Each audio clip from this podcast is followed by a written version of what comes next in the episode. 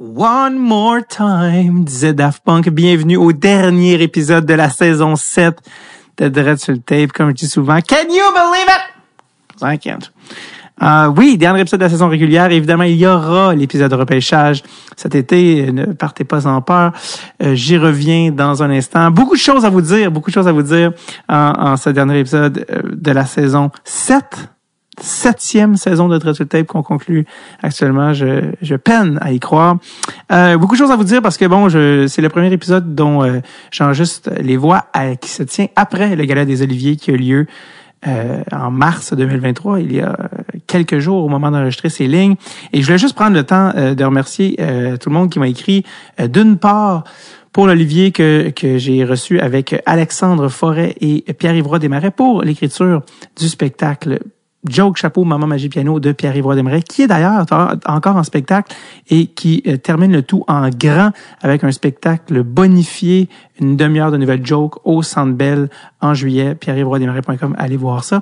On a reçu l'Olivier pour le spectacle euh, en tournée de Pierre-Yves et euh, voilà, c'est les plusieurs m'ont écrit et c'est extrêmement gentil. Merci beaucoup, j'apprécie. Et je veux aussi prendre le temps de remercier les gens qui ont été votés pour mon vidéoclip Gossé sur mon sel qui était nommé dans la catégorie euh, capsule ou sketch web de l'année, qui était un, un, une catégorie dont le gagnant était déterminé par le vote du public. Et c'est euh, sans surprise Monsieur Arnaud Soli, euh, un ami, un ami personnel, qui a remporté, euh, qui a remporté l'Olivier. Et, euh, et qui a dit dans ses remerciements, j'ai regardé les capsules, j'avais peut-être pas la meilleure, mais je suis le plus connu. C'est à quoi mon père m'a texté, tu le, tu le féliciteras pour son honnêteté, ça l'honore. Euh, non, non, mais donc voilà, c'est, c'est Pierre-Yves qui avait remporté. On a été nommé avec Pierre-Yves dans quelques autres catégories. Bref, grosse, énorme soirée pour euh, Pierre-Yves. Mais je veux juste vraiment dire aux gens qui ont voté pour gosser sur mon sel, merci, ça me touche, euh, sincèrement. Euh, je voulais également, euh, parlant d'humour, euh, vous dire que c'est la dernière chance que j'ai de, pour vous dire euh, de venir voir mon spectacle Essai-erreur, mon solo, le 19 mai à Longueuil. C'est probablement la dernière représentation avant l'été, avant les festivals, avant les vacances. Donc, venez, venez voir ça. J'ai fait le dernier au Théâtre Sainte-Catherine. C'était encore une fois complètement rempli et dans le plaisir. Et Chucky Pellerino était même en première partie. Donc, voilà, dernière chance avant l'été, 19 mai à Longueuil. Sinon, les gens de Québec, on se voit le 13 septembre au Petit Champlain. Tous les billets pour tous ces spectacles sont au davidbocage.com. All right. Euh, OK, ça c'est fait. Parfait. Bon, c'est le dernier épisode. Donc, euh, il y a des gens, euh, les héros de l'ombre de Dress Tape, euh, que je veux remercier. Je parle de Anthony S et Sydney qui ont fait euh, les euh, réseaux sociaux cette année. Euh, évidemment, le plus gros shout va à Monsieur Victor Ménard qui a fait le booking de la saison en entier, là, si je ne m'abuse. également, Fred Levac qui est le jingle qui, qui, qui, a composé le jingle de Dreadful Tape, les transitions musicales et qui fait le montage de chaque épisode. Freddy. Et euh, finalement, euh, j'ai nommé Sydney, là, qui, qui est la fille qui également a fait les réseaux avec avec Anthony. Également Anthony Fréchette, qui est un l'autre Anthony qui fait les capsules, les teasers, pardon, que vous voyez sur les réseaux sociaux de l'épisode qui sort sur Patreon. Et finalement, le seul, l'unique producer Tom pour son beau petit cul de course. Euh, d'ailleurs, si vous voulez euh, voir le nouveau projet de Tom, euh, allez sur Google et tapez Hockey of Tomorrow, lui qui travaille sur le lancement d'une nouvelle plateforme de création de contenu sur le hockey axé vers l'innovation et le futur. Donc, allez voir ça, Hockey of Tomorrow, si ça vous intéresse. je veux aussi prendre un moment de vous remercier, vous, évidemment. Euh, qui écoutez ce podcast euh, semaine après semaine, que vous soyez un, un, un, auditeur régulier ou sporadique, dans tous les cas, merci de venir ou de revenir à Dreadful Tape. Euh, si vous étiez pas de l'autre côté, je parlerai comme Louis-Paul Fafarala à son micro, qui parle au micro parce qu'il n'y a personne. Et depuis que je suis sur Acast, la plateforme de host, de hosting de, de podcast, je vois géographiquement d'où les épisodes sont, sont écoutés. Et c'est, c'est ma foi, fascinant et émouvant. Il y a des, des Québécois qui m'écoutent de la République dominicaine, il y en a, il y a des, des écoutes qui nous viennent de la Suède, il y en a d'autres de la France. On a, on a beaucoup de gens qui nous écoutent en France. Je vous salue. Euh, écoute, j'en avais en, en Inde, j'en avais en Australie. Si vous écoutez ceci de peu importe où dans le monde, en Allemagne, euh, ou si vous êtes juste à Montréal avec un VPN de ces pays-là, et ça me donne l'illusion de, dans tous les cas. Euh, merci énormément d'être au rendez-vous. Euh, Tape, c'est cette... Euh, relation euh, que nous avons de, de proximité et, euh, et c'est un plaisir. Et si vous étiez pas là, il n'y aurait plus de Dress Tape. Il y aurait juste moi et Chucky dans un garde-robe en train de se toucher en silence. Alors, merci vraiment d'être là. Je prends même un petit moment encore plus euh, précisément pour remercier ceux qui font que le podcast existe encore et j'ai nommé les seuls et uniques membres Patreon. Oui, votre 3 dollars par mois fait une différence. Il fait toute la différence dans le fait que Dreadful Tape existe encore, qui amène des épisodes pour une septième saison consécutive. Et si vous voulez que Dreadful Tape revienne pour une huitième saison, c'est très simple. Allez au patreon.com slash Tape. 3 piastres par mois, ce qui est probablement moins qu'un café Starbucks avec à la citrouille, un pumpkin spice latte. Euh, 3 piastres par mois. Puis si vous voulez, vous, quand ça vous gosse les trucs récurrents, vous pouvez payer d'une shot, vous sauvez même 5% sur l'année en payant d'une shot en disant, tiens, boum, voilà une vingtaine de piastres. Euh, puis euh, bonne euh, bonne saison bonne bonne euh, parce que c'est tout pendant le printemps et l'été souvent qu'on enregistre la majorité des épisodes donc bon travail donc c'est une manière de nous encourager et nous permettre de vous amener possiblement une saison 8, évidemment. Une autre bonne raison d'être sur le Patreon, euh, outre la survie du podcast, c'est l'épisode repêchage, parce que oui, l'épisode repêchage, euh, le classique, hein, la, tradition annuelle, va revenir cet été, alors que le, draft se tient à Nashville, Tennessee. Et euh, en étant membre Patreon, vous avez l'épisode d'avance pour vous injecter ça directement d'un vide comme une dope qui nous ramène une forme de, de trithérapie là, de estival donc, euh, c'est la manière. Et non seulement ça, c'est la seule manière de poser vos questions directement à Charles et à Snake. Euh, on fait euh, le traditionnel post quelques quelques jours, quelques voire une semaine avant l'épisode, l'enregistrement de l'épisode avec les gars. Donc là, on a le temps vraiment de tout passer vos questions avec vos noms, on vous nomme, euh, exemple, Marc-André Lavoie. Bon, c'est un nom qui existe, un reporter, peu importe. Bref, quelqu'un euh, qui voulait poser votre question directement à Charles, bien non seulement je vais la poser, je vais nommer votre nom et tout ça dans l'épisode repêchage annuel. Donc, tout ça, ça se passe, je répète pour la dernière fois, patreon.com slash tape. Encore une fois, merci à tous ceux qui euh, put their money where their mouth is et qui euh, permettent à Dress Tape d'exister encore une fois. Je tiens aussi à remercier, avant que j'oublie, Seb et Mathieu qui gère aussi le groupe Jofa. Avant que j'oublie, j'ai, j'ai pas nommé tantôt, euh, Seb Seguin, Matt Dastou, qui, euh, qui modère quand euh, quelqu'un un peu intense passe sur une chair dans le Jofa et qu'on sent que ça prend une tournure de type anti-vax de hockey. Alors, dans ce cas-ci, les boys interviennent, donc merci également. voilà, c'est pas mal toute l'information que j'avais pour vous, ce qui m'amène à l'épisode d'aujourd'hui, et non le moindre, Monsieur GC, oui, the one and only Jean-Charles Lajoie, qui passe ses journées en ondes à la radio le matin, à la télé le soir, euh, qui a tout un horaire, on en parle avec lui. J'ai rencontré JC euh, plus récemment, en fait, ben, pas si récemment que ça, mais le 5 décembre 2022, quand même plus récent que beaucoup d'épisodes qui dataient de vraiment de l'été. Euh, ben Jean-Charles, écoutez, je, je, pense qu'il se passe de présentation, hein, euh, animateur coloré, qui est, euh, qui est connu de tous les amateurs, en tout cas d'une grande partie des amateurs du hockey, ben, du Canadien, mais de hockey en général et de sport même, j'irais, euh, jusqu'à dire.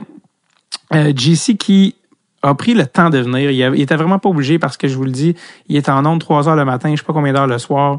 il se réveille à 5 heures le matin pour faire la radio c'est exigeant, c'est exigeant physiquement, mentalement, et bon, ça, ça, ça prend. Euh, puis il, il, a quand même pris le temps de venir me jaser plus qu'une heure et demie. Et vous le connaissez, euh, une fois que c'est enflammé, là, le, une fois que le brasier est enflammé, c'est parti. Là. Les anecdotes, c'est un, un épisode qui regorge et qui ne manque d'anecdotes. Elle s'enchaîne, le gars c'est un, c'est un chat. Il a eu à peu près neuf vies. Euh, Jesse euh, Lajoie, on, on, va y venir, mais ça, il est devenu connu beaucoup plus sur le tard et ça par un concours. Donc, euh, vie fascinante que celle de Jesse Lajoie. Euh, voilà, je l'ai rencontré, je répète pour la dernière fois, le 5 décembre 2022. Mesdames et messieurs, je vous présente le dernier épisode de la saison 7 de Dreadful Tape avec le seul, l'unique, Monsieur JC Jean-Charles Lajoie.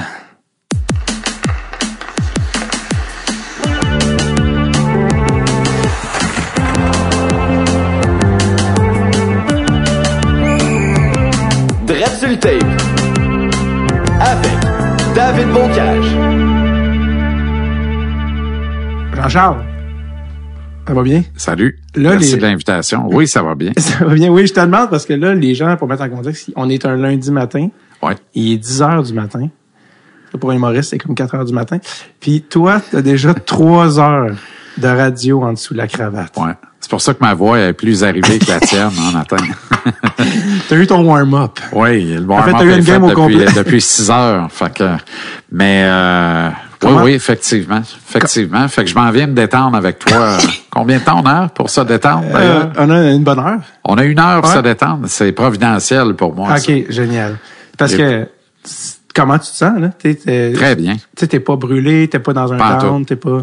Pantoute, euh, je, je, tu sais, euh, je sais que personne de mon, de, de mon entourage immédiat m'a cru quand je disais que le, euh, que j'avais mesuré les décisions à prendre vraiment avant de les prendre.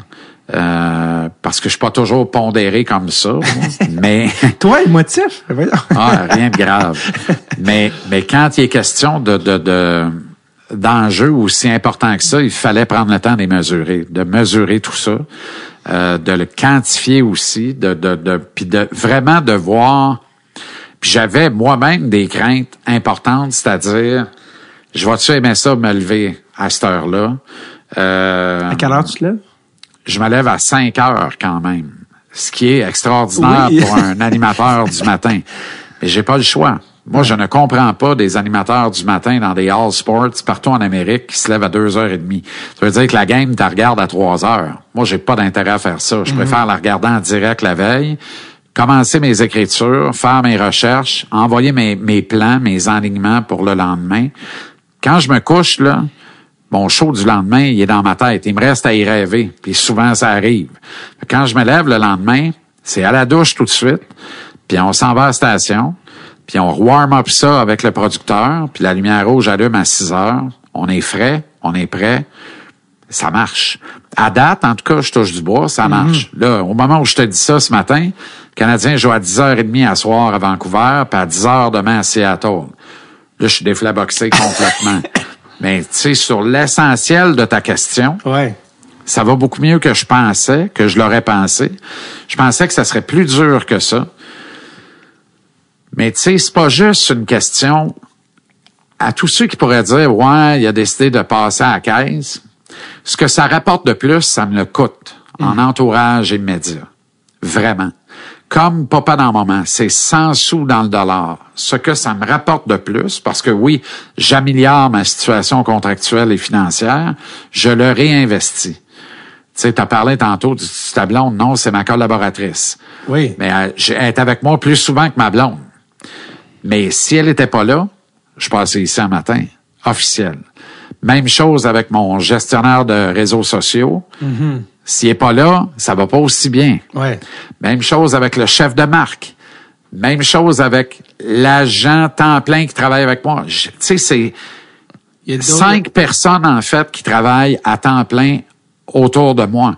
Fait que, fait que moi, là, j'ai juste à pas être assez sans dessin pour pas être capable de chauffer le char. Ouais. J'ai pas besoin de conduire standard, c'est un automatique rendu là. Tout le monde fait son travail autour. Fait que quand je te dis tout pondérer ça, tout y réfléchir, après tu te dis mais pourquoi tu fais ça? Parce que j'aime ça. Parce que ça me tentait de refaire de la radio, puis ça me tentait de continuer l'œuvre amorcée à la télé. Je me suis dit je suis capable de le faire. Puis si je suis pas capable, on va avoir une franche poignée de main avec un ou l'autre, on sera pas pire ennemi. Puis à date, c'est des high five plus que des poignées de main. Fait que je suis content. À date, le pari tient. Ben, on joue à 10h30 à soir. Oui, c'est ça. Il va y avoir une sieste peut-être en après-midi. Ouais. Il y a toujours Il y a une toujours une sieste. oui. On va venir au Le secret est dans la sieste. Certainement. Euh, tu parlais, attends, excuse, parce que tu as dit chef de marque. Oui. Euh, Explique-moi, qu'est-ce qu'un chef de marque? Dans, En fait, euh, c'est c'est un peu le, le gardien de c'est un peu le gardien de la marque. Tu sais, j'ai moi j'ai toujours eu euh, des ambitions euh, un peu business. Tu sais, de, de j'ai fait des affaires beaucoup dans ma vie.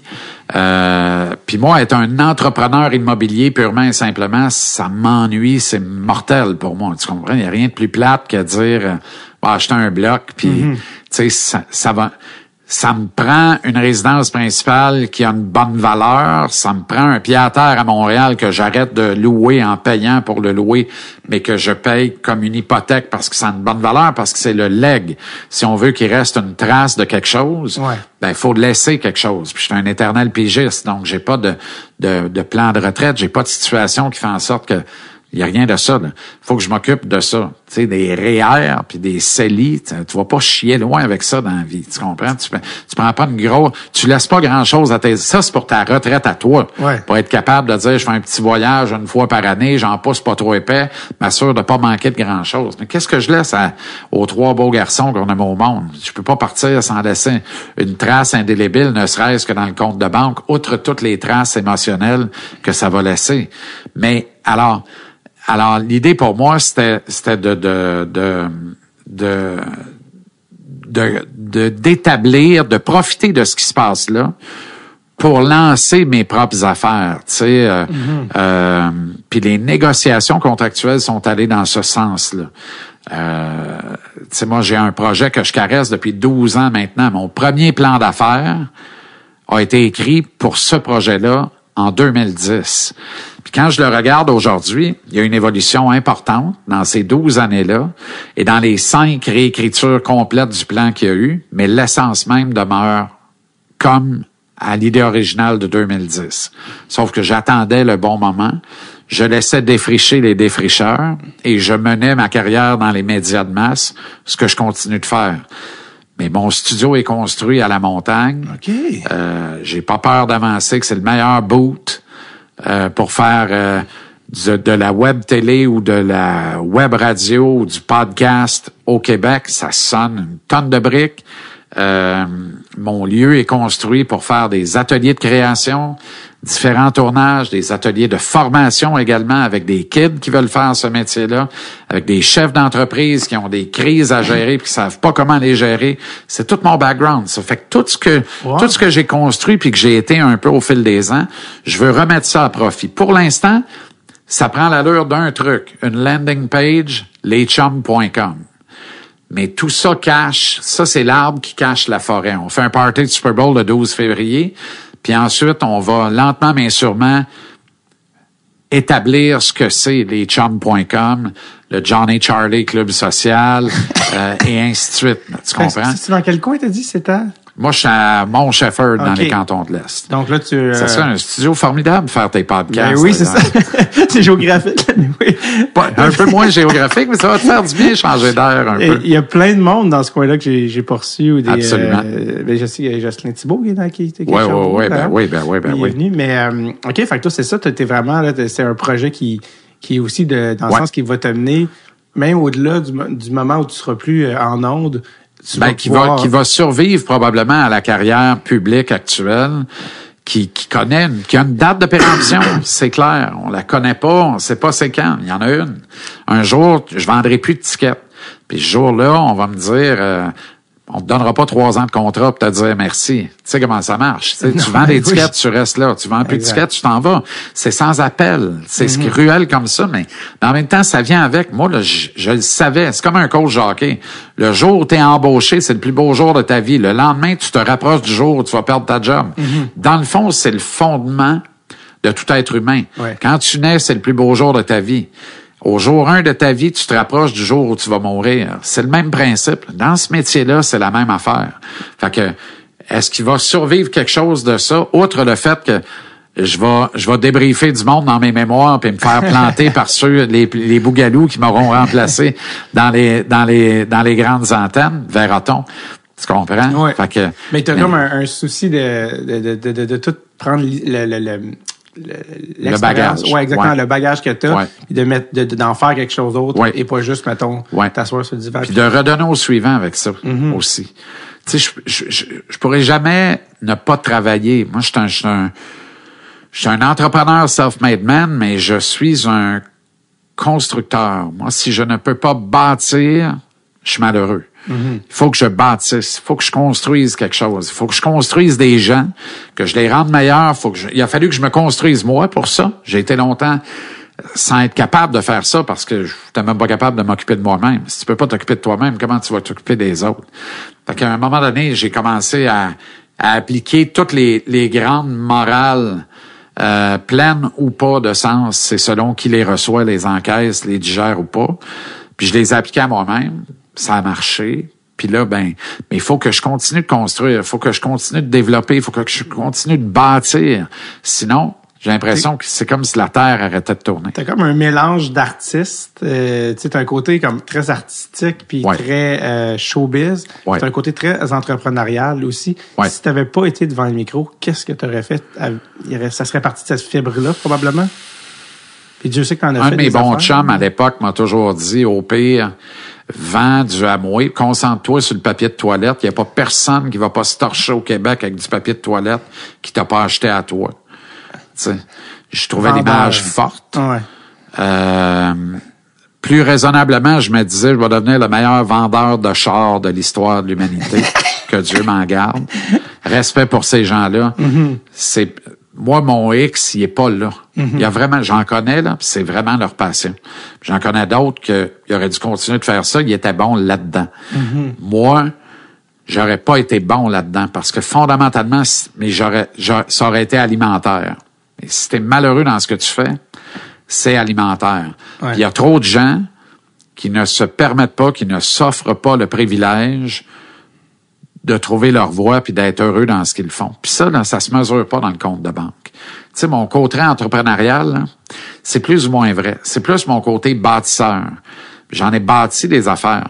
Pas tout le temps pour faire une pièce. D'ailleurs, j'ai toujours pas fait une pièce dans ma vie. Tu comprends? J'ai perdu beaucoup plus d'argent que j'en ai gagné.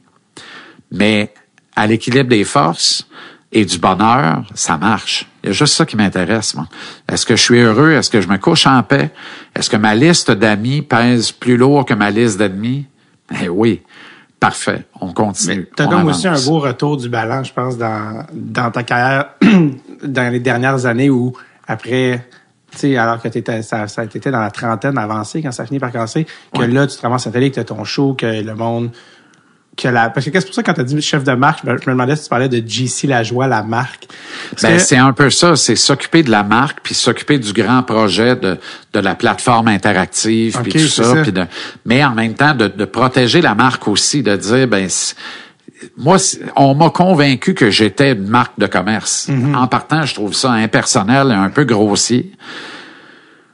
Mais il y a du bon là-dedans pour vrai. Ouais. Mais c'est pas le genre de choses dont je m'occuperais à temps plein. Pas que je suis pas capable de le faire, je l'ai déjà fait pour d'autres. Appliquer ça à soi-même, je suis pas sûr que tu peux être le meilleur juge Mhm. puis prendre les meilleures décisions toujours dans le feu de l'action particulièrement et surtout pas dans le cas qui nous occupe.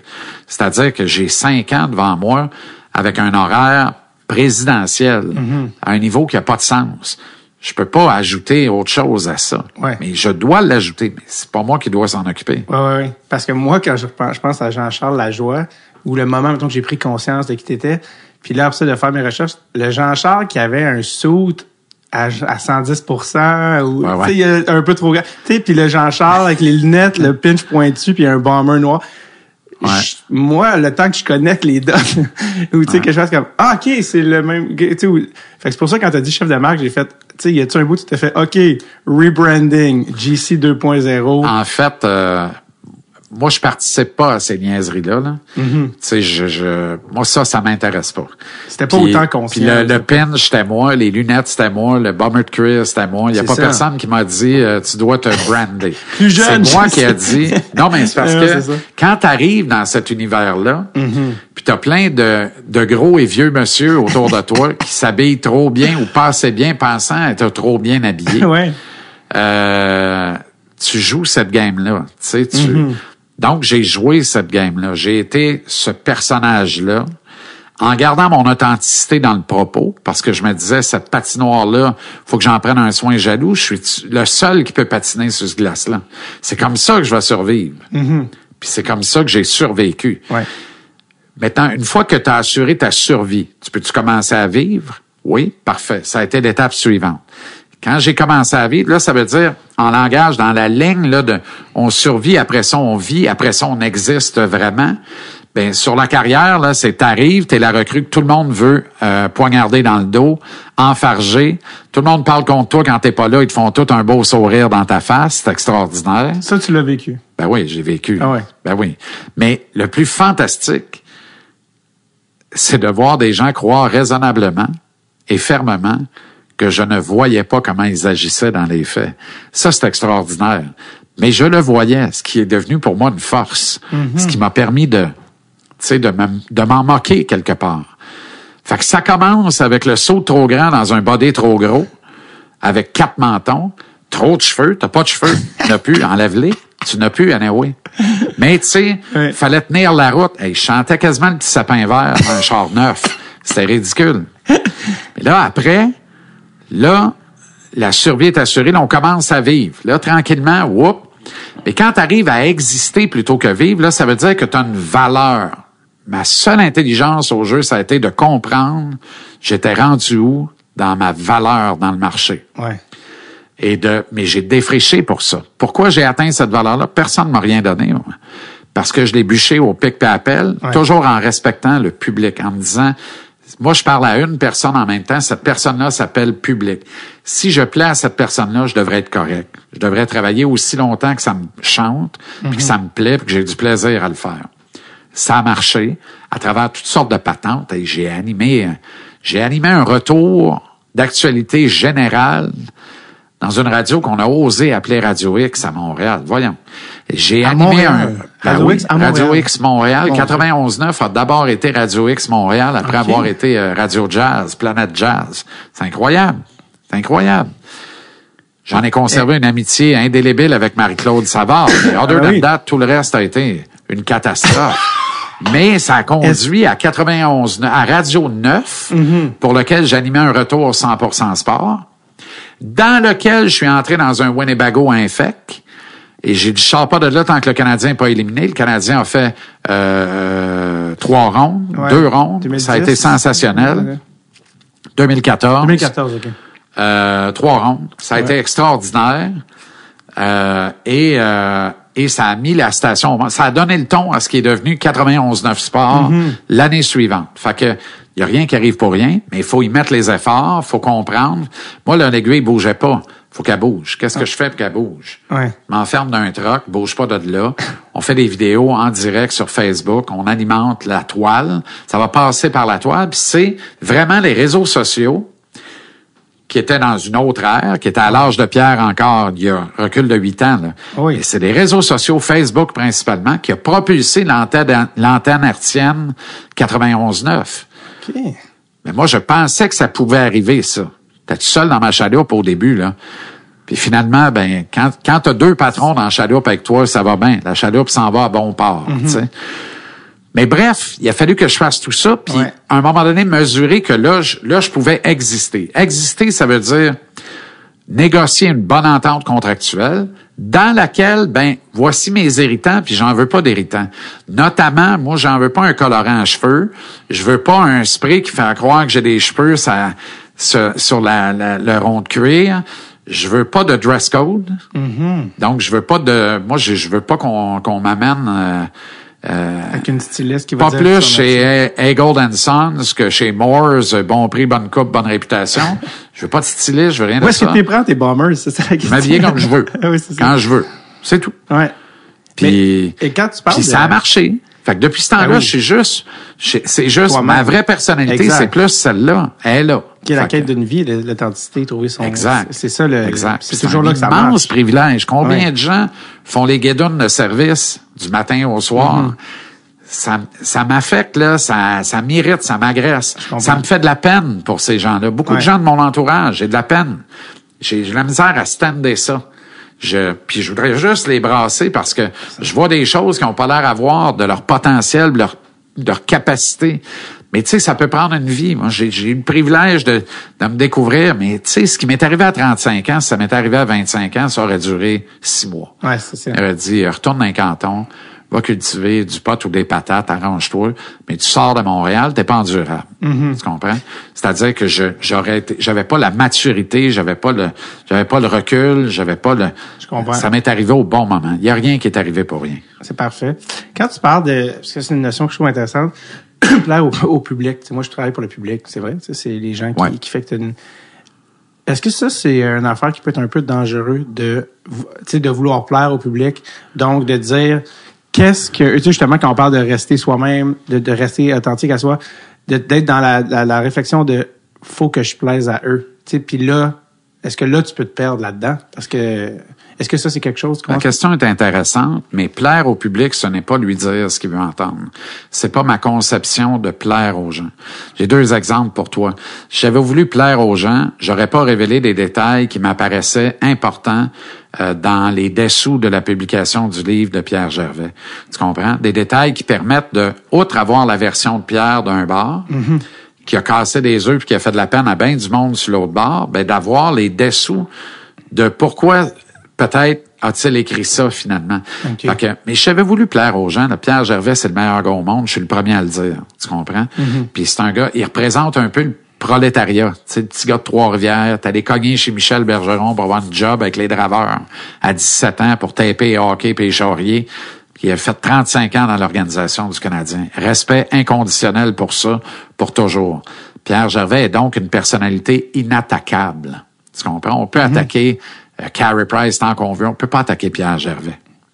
Euh, puis j'ai pas attaqué Pierre Gervais. J'ai remis d'une certaine façon les pendules à l'heure. Suis pas fait d'amis, là. Me suis pas fait d'amis. Dans, la, dans le public, là, dans le business, il y a bien des gens qui ont dit enfin quelqu'un qui, qui révèle des détails qui permettent au monde. Moi, mon but, c'était de dire aux gens, faites-vous votre propre opinion, toujours en ajoutant, achetez-le le livre. Ça demeure un bon livre, achetez-le. Il y en a qui disaient, j'achèterai jamais ça. Pourquoi? C'est un bon livre. Puis il y a 95 de belles histoires là-dedans. C'est bien écrit par un gars de talent, Mathias Brunet. Achète le livre. Puis tu l'avais lu, le livre. Mais, ben oui. Oui, c'est ça. Mais, Parce ça a pris trois des- heures et quart. Euh, Parce que la Ça se des- en trois heures Ben et oui, quart. je sais, c'est parce que la plupart des gens qui l'ont commenté l'avaient pas lu, c'est pour ça que. Ben, ouais, ce mais, qui est un autre. ouais, mais c'est vrai ou faux, ça? C'est pas tout le monde qui l'a pas lu. Les gens sont allés lire les passages arides, tu comprends? Ouais. Il y avait peut-être pas la nuance de dire, le recul de dire, ouais, mais c'est vrai que il y a 95 de positifs, mais moi, les deux pages qui me plantent, là, je les ai lues, je les ai lues 20 fois, puis Mhm. je braille de rage, tu comprends? Je me sens trahi, puis je suis pas content. Et ça, ça concerne ces gens-là. Moi, c'était juste, alors, c'est pour revenir à ta question. Ouais.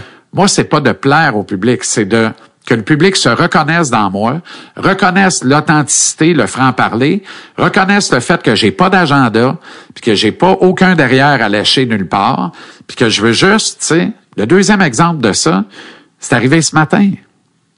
Euh, il y a un danger imminent à m'aliéner une, une frange de la population importante lorsque je dis que pour moi, Carey Price a commis deux erreurs de jugement importantes dans sa publication Instagram la fin de semaine.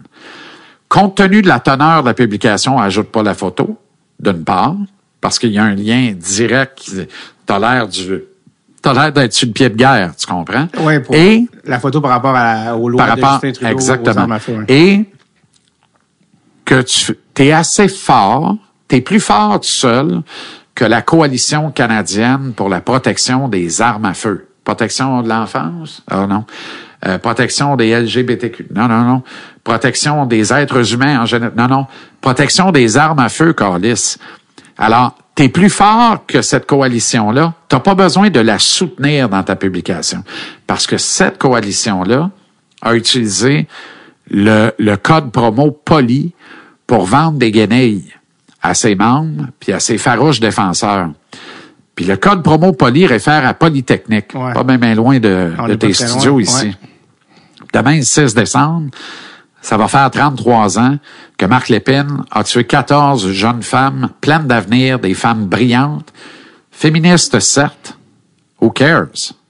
C'est, Who cares? Ça, c'est pas un défaut. Alors, alors, tu comprends que quand tu soutiens cet organisme qui lance un code promo poli, T'es comme par association lié à ce code promo-là, à cet organisme. T'as juste à dire, moi, les armes de chasse, Trudeau, là, tu erres cavalièrement. Fais-le ton projet de loi C-21, mais sac-moi patience avec les armes de chasse.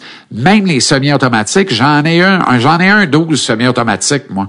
Mais je m'en sers à la chasse, m'en sers pas dans la société. Je suis un citoyen du monde, puis j'en veux à personne. Je vais aller chasser tranquille, puis je veux pas être pogné avec ta calvasse de loi pour mon arme de chasse. Ça se dit, ça? Limite-toi à ça, puis je vais être derrière toi. Là, je suis obligé de mettre des bémols, mal conseillé. Si j'avais été ton conseiller, je t'aurais dit, mets pas en photo avec le poste, ça sert à rien. Puis ne parle pas de le- de la coalition canadienne de la protection des armes à feu. Mais quand je dis ça à l'antenne en matin, là, tu penses-tu que je veux plaire aux gens? Ben non. Il y en a un sur deux qui veut pas m'assassiner, j'irai pas jusque-là, mais qui me donne de la bullshit solide, là. Solide, c'est la messagerie texte, là, tu comprends? Puis des gens que je connais qui envoient des messages textes aussi. Puis là, on fait comme, ben voyons, ben voyons. Alors, si je voulais faire la guédonne, plaire au monde, je ferais ma gueule sur un dossier comme ça. Mais moi, plaire aux gens vraiment, c'est entretenir une conversation avec eux, c'est d'entendre leurs arguments. Quand ils sont bien menés, puis il y en a, il y a du monde brillant sur un moyen temps. Là. Puis pas juste des astrophysiciens. Là. Il y a des livreurs de courrier qui sont brillants sur un moyen temps. Tout le monde n'est pas con. C'est pas vrai. Puis tout le monde n'est pas irrespectueux. Puis tout le monde n'a pas rien à dire. Il y en a, mais c'est une minorité, je suis content. Quand je lis tous ces commentaires-là, puis j'ai lu tout le temps, j'aime ça. On entretient la conversation. Puis mon but, là, c'est que- surtout pas que quelqu'un pense que moi, j'ai dit comment penser. Moi, j'ai dit ce que je pense, moi. Puis je vais entendre ce que lui pense. On met ça ensemble. Puis c'est comme ça qu'on fait route ensemble. C'est lui, l'auditeur, là, la personne, le public à qui je parle, c'est lui. C'est cette relation-là. Juste être sûr que ta collaboratrice, t'es-tu correct? Tu besoin de quelque chose? OK. Il y a même une chaise, là. Ah oui, c'est ça. Il y en a une, il y en a l'autre dans Le le salon si tu veux avoir la paix. Ou comme tu, euh, tu fais euh, comme bon t'as donc, toi, puisqu'on est là-dedans, là, t'as testé négatif, toi? hein? Oui, oui, tu parles parce que je tousse, là? Oui, parles? sans oui, arrêt. Oui, oui, non, non, c'est parce que je Ou suis... tu euh, fumes un deux Cravenay par jour? Non, j'ai jamais T'as fumé. pas une- l'air à ça? J'ai jamais fumé une cigarette. T'as de pas une vie. face de gars qui fume Non. des touilles? Non, je suis en fin de. C'est que j'ai eu une fin de. Tout le monde était malade là, récemment en plus. Je le sais pas. Ouais, puis tout le monde qui a des bébés, c'est-à-dire les gens dans mon Oui, entourage. bien sûr. Puis euh, moi, j'ai eu, une- stretch de chaud. Puis euh, c'est ça qui a fait que qui a entretenu la marmelade. Mais non, je, je t'ai pas invité pour te. J'ai même testé. Euh, il y a tellement d'affaires avec toi, JC. Il va falloir que, faut que j'en parce que sinon, on va partir sur une, ouais. une longue épopée. Mais toi, t'es un gars de Granby. Ouais. Um, puis t'as fait, euh, c'est parce que là, il y a des affaires que j'ai lues que je trouve fascinantes. T'es un communicateur, tout ça. Euh, ado, t'as pris un cours d'animation. Ouais, à, à- oui, à 16 ans. Ouais, à 16 ans. À 16 ans, avec, Initiation à l'animation radio-télévision. Avec nul autre que la personne qui est aujourd'hui ton boss, Exact. Yves Bombardier. Ouais. Qu'est-ce qui t'enseignait? C'est quoi que t'apprenais dans ces cours-là? Ben, beaucoup de choses, en fait. Vraiment beaucoup de choses. Ça a été une super école, vraiment. Euh, avec de la théorie, mais de la pratique aussi, des exercices en classe. Euh, euh, il y avait une part de diction, de pose de voix là-dedans, mais il y avait beaucoup de parts de transmission du savoir. Yves était déjà chef d'antenne euh, à la télévision à l'époque. Euh, et il y avait quelques années de carrière derrière la cravate. Et donc, sa transmission de savoir, pour moi, était importante. Tu sais, j'aurais pu aller m'asseoir là, faire du temps, puis juste attendre d'aller taper mon démo en studio.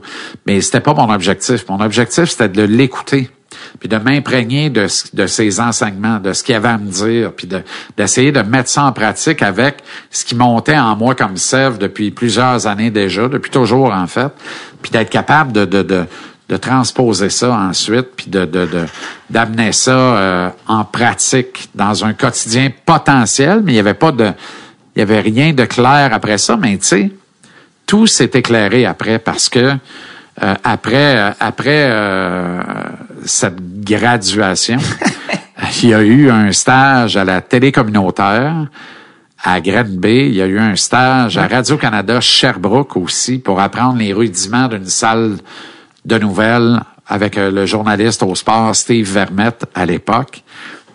Solide Euh, nom du journaliste sportif, Steve Ben Vermette, oui, je me rappelle. euh, Ben oui, absolument. Je, je pense que c'est le parrain de, de, de Kim Vermette qui est à Radio-Canada actuellement à Montréal. Je pense. Je pense que c'est la filière Vermette de Sherbrooke, là, puis tout ça. Et euh, puis le stage avec Steve m'a convaincu que ce que je voulais faire, c'était pas monter des bulletins de nouvelles et euh, rouler des Betacam SP pour faire des montages puis aller parler. Moi, ce que je voulais, c'était parler aux gens. Est-ce que dès là, tu te dis, c'est ça que je veux faire dans la vie? Est-ce que tu savais, OK, c'est surtout pas ça que je veux faire dans la vie, mais c'est ça que je veux faire dans la vie. Ouais, ça, Fait que je veux être un chef d'antenne? Non. C'était une école qui était orientée beaucoup sur euh, le journalisme. Euh, ça m'a convaincu que c'était moins ma tasse de thé, mais qu'à la limite, ça pourrait être ça. sais. Mais après a découlé une émission hebdomadaire de 30 minutes à la télé communautaire à Granby où je parlais de sport. Euh, puis j'avais une totale liberté de le faire. Alors là, je jasais le sport, pour ne pas dire je jazzais le sport, pendant 30 minutes. Le directeur de la programmation, directeur de l'information de la radio locale, chef 1450 à l'époque, me repère, me voit là, parle de moi au directeur de la programmation parce que leur journaliste temps plein au sport, ça existait encore à l'époque, partait pour un congé sans solde d'un an à Windsor, Ontario, en contrat pour Radio-Canada.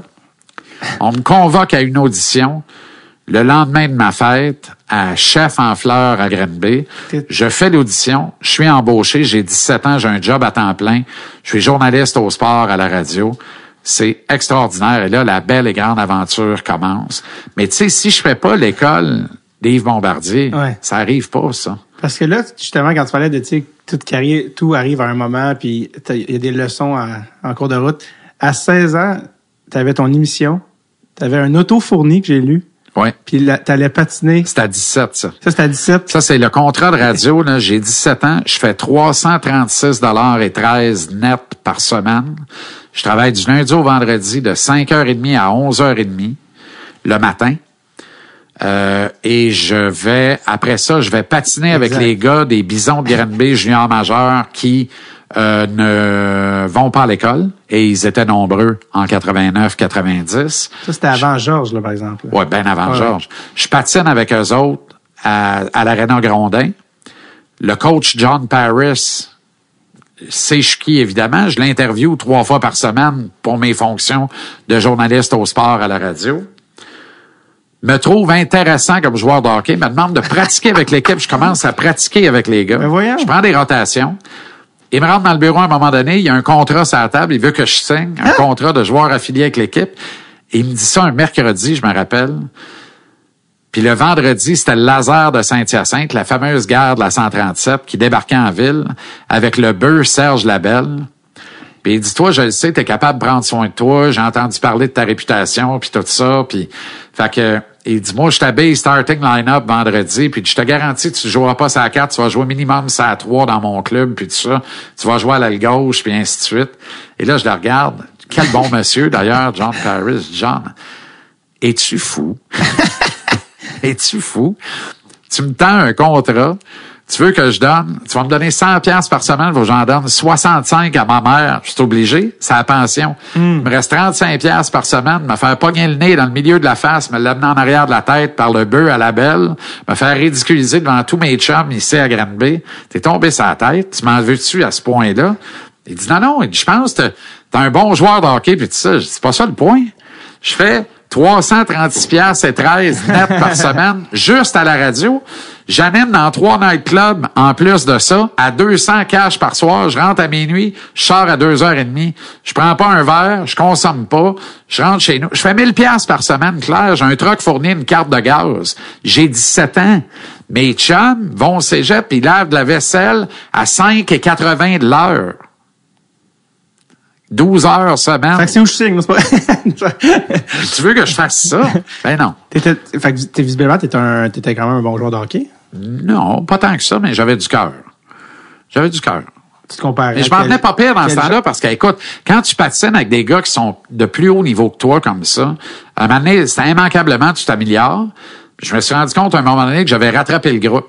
Ce qu'il m'a dit, Paris, je pense vraiment aujourd'hui, il avait raison. J'aurais pu jouer ça à trois dans son club. C'était pas un gros club, mais j'aurais pu jouer ça à trois. C'était quoi ton comparatif euh, de joueur qu'on pourrait, style de joueur que t'étais, qu'on ferait comme, ah, t'étais ce genre de, Ben, j'étais un allié de puissance. J'étais un allié de puissance, mais qui était... euh, moi, je pense que j'avais une certaine intelligence au jeu. Là. J'étais pas Josh Anderson, tu comprends? t'avais pas les Ouais, non, ça. veut dire que je, vais, je peux sortir du coin avec la rondelle et pas nécessairement en ayant traversé le gars l'autre bord de la baie window, Mm-hmm.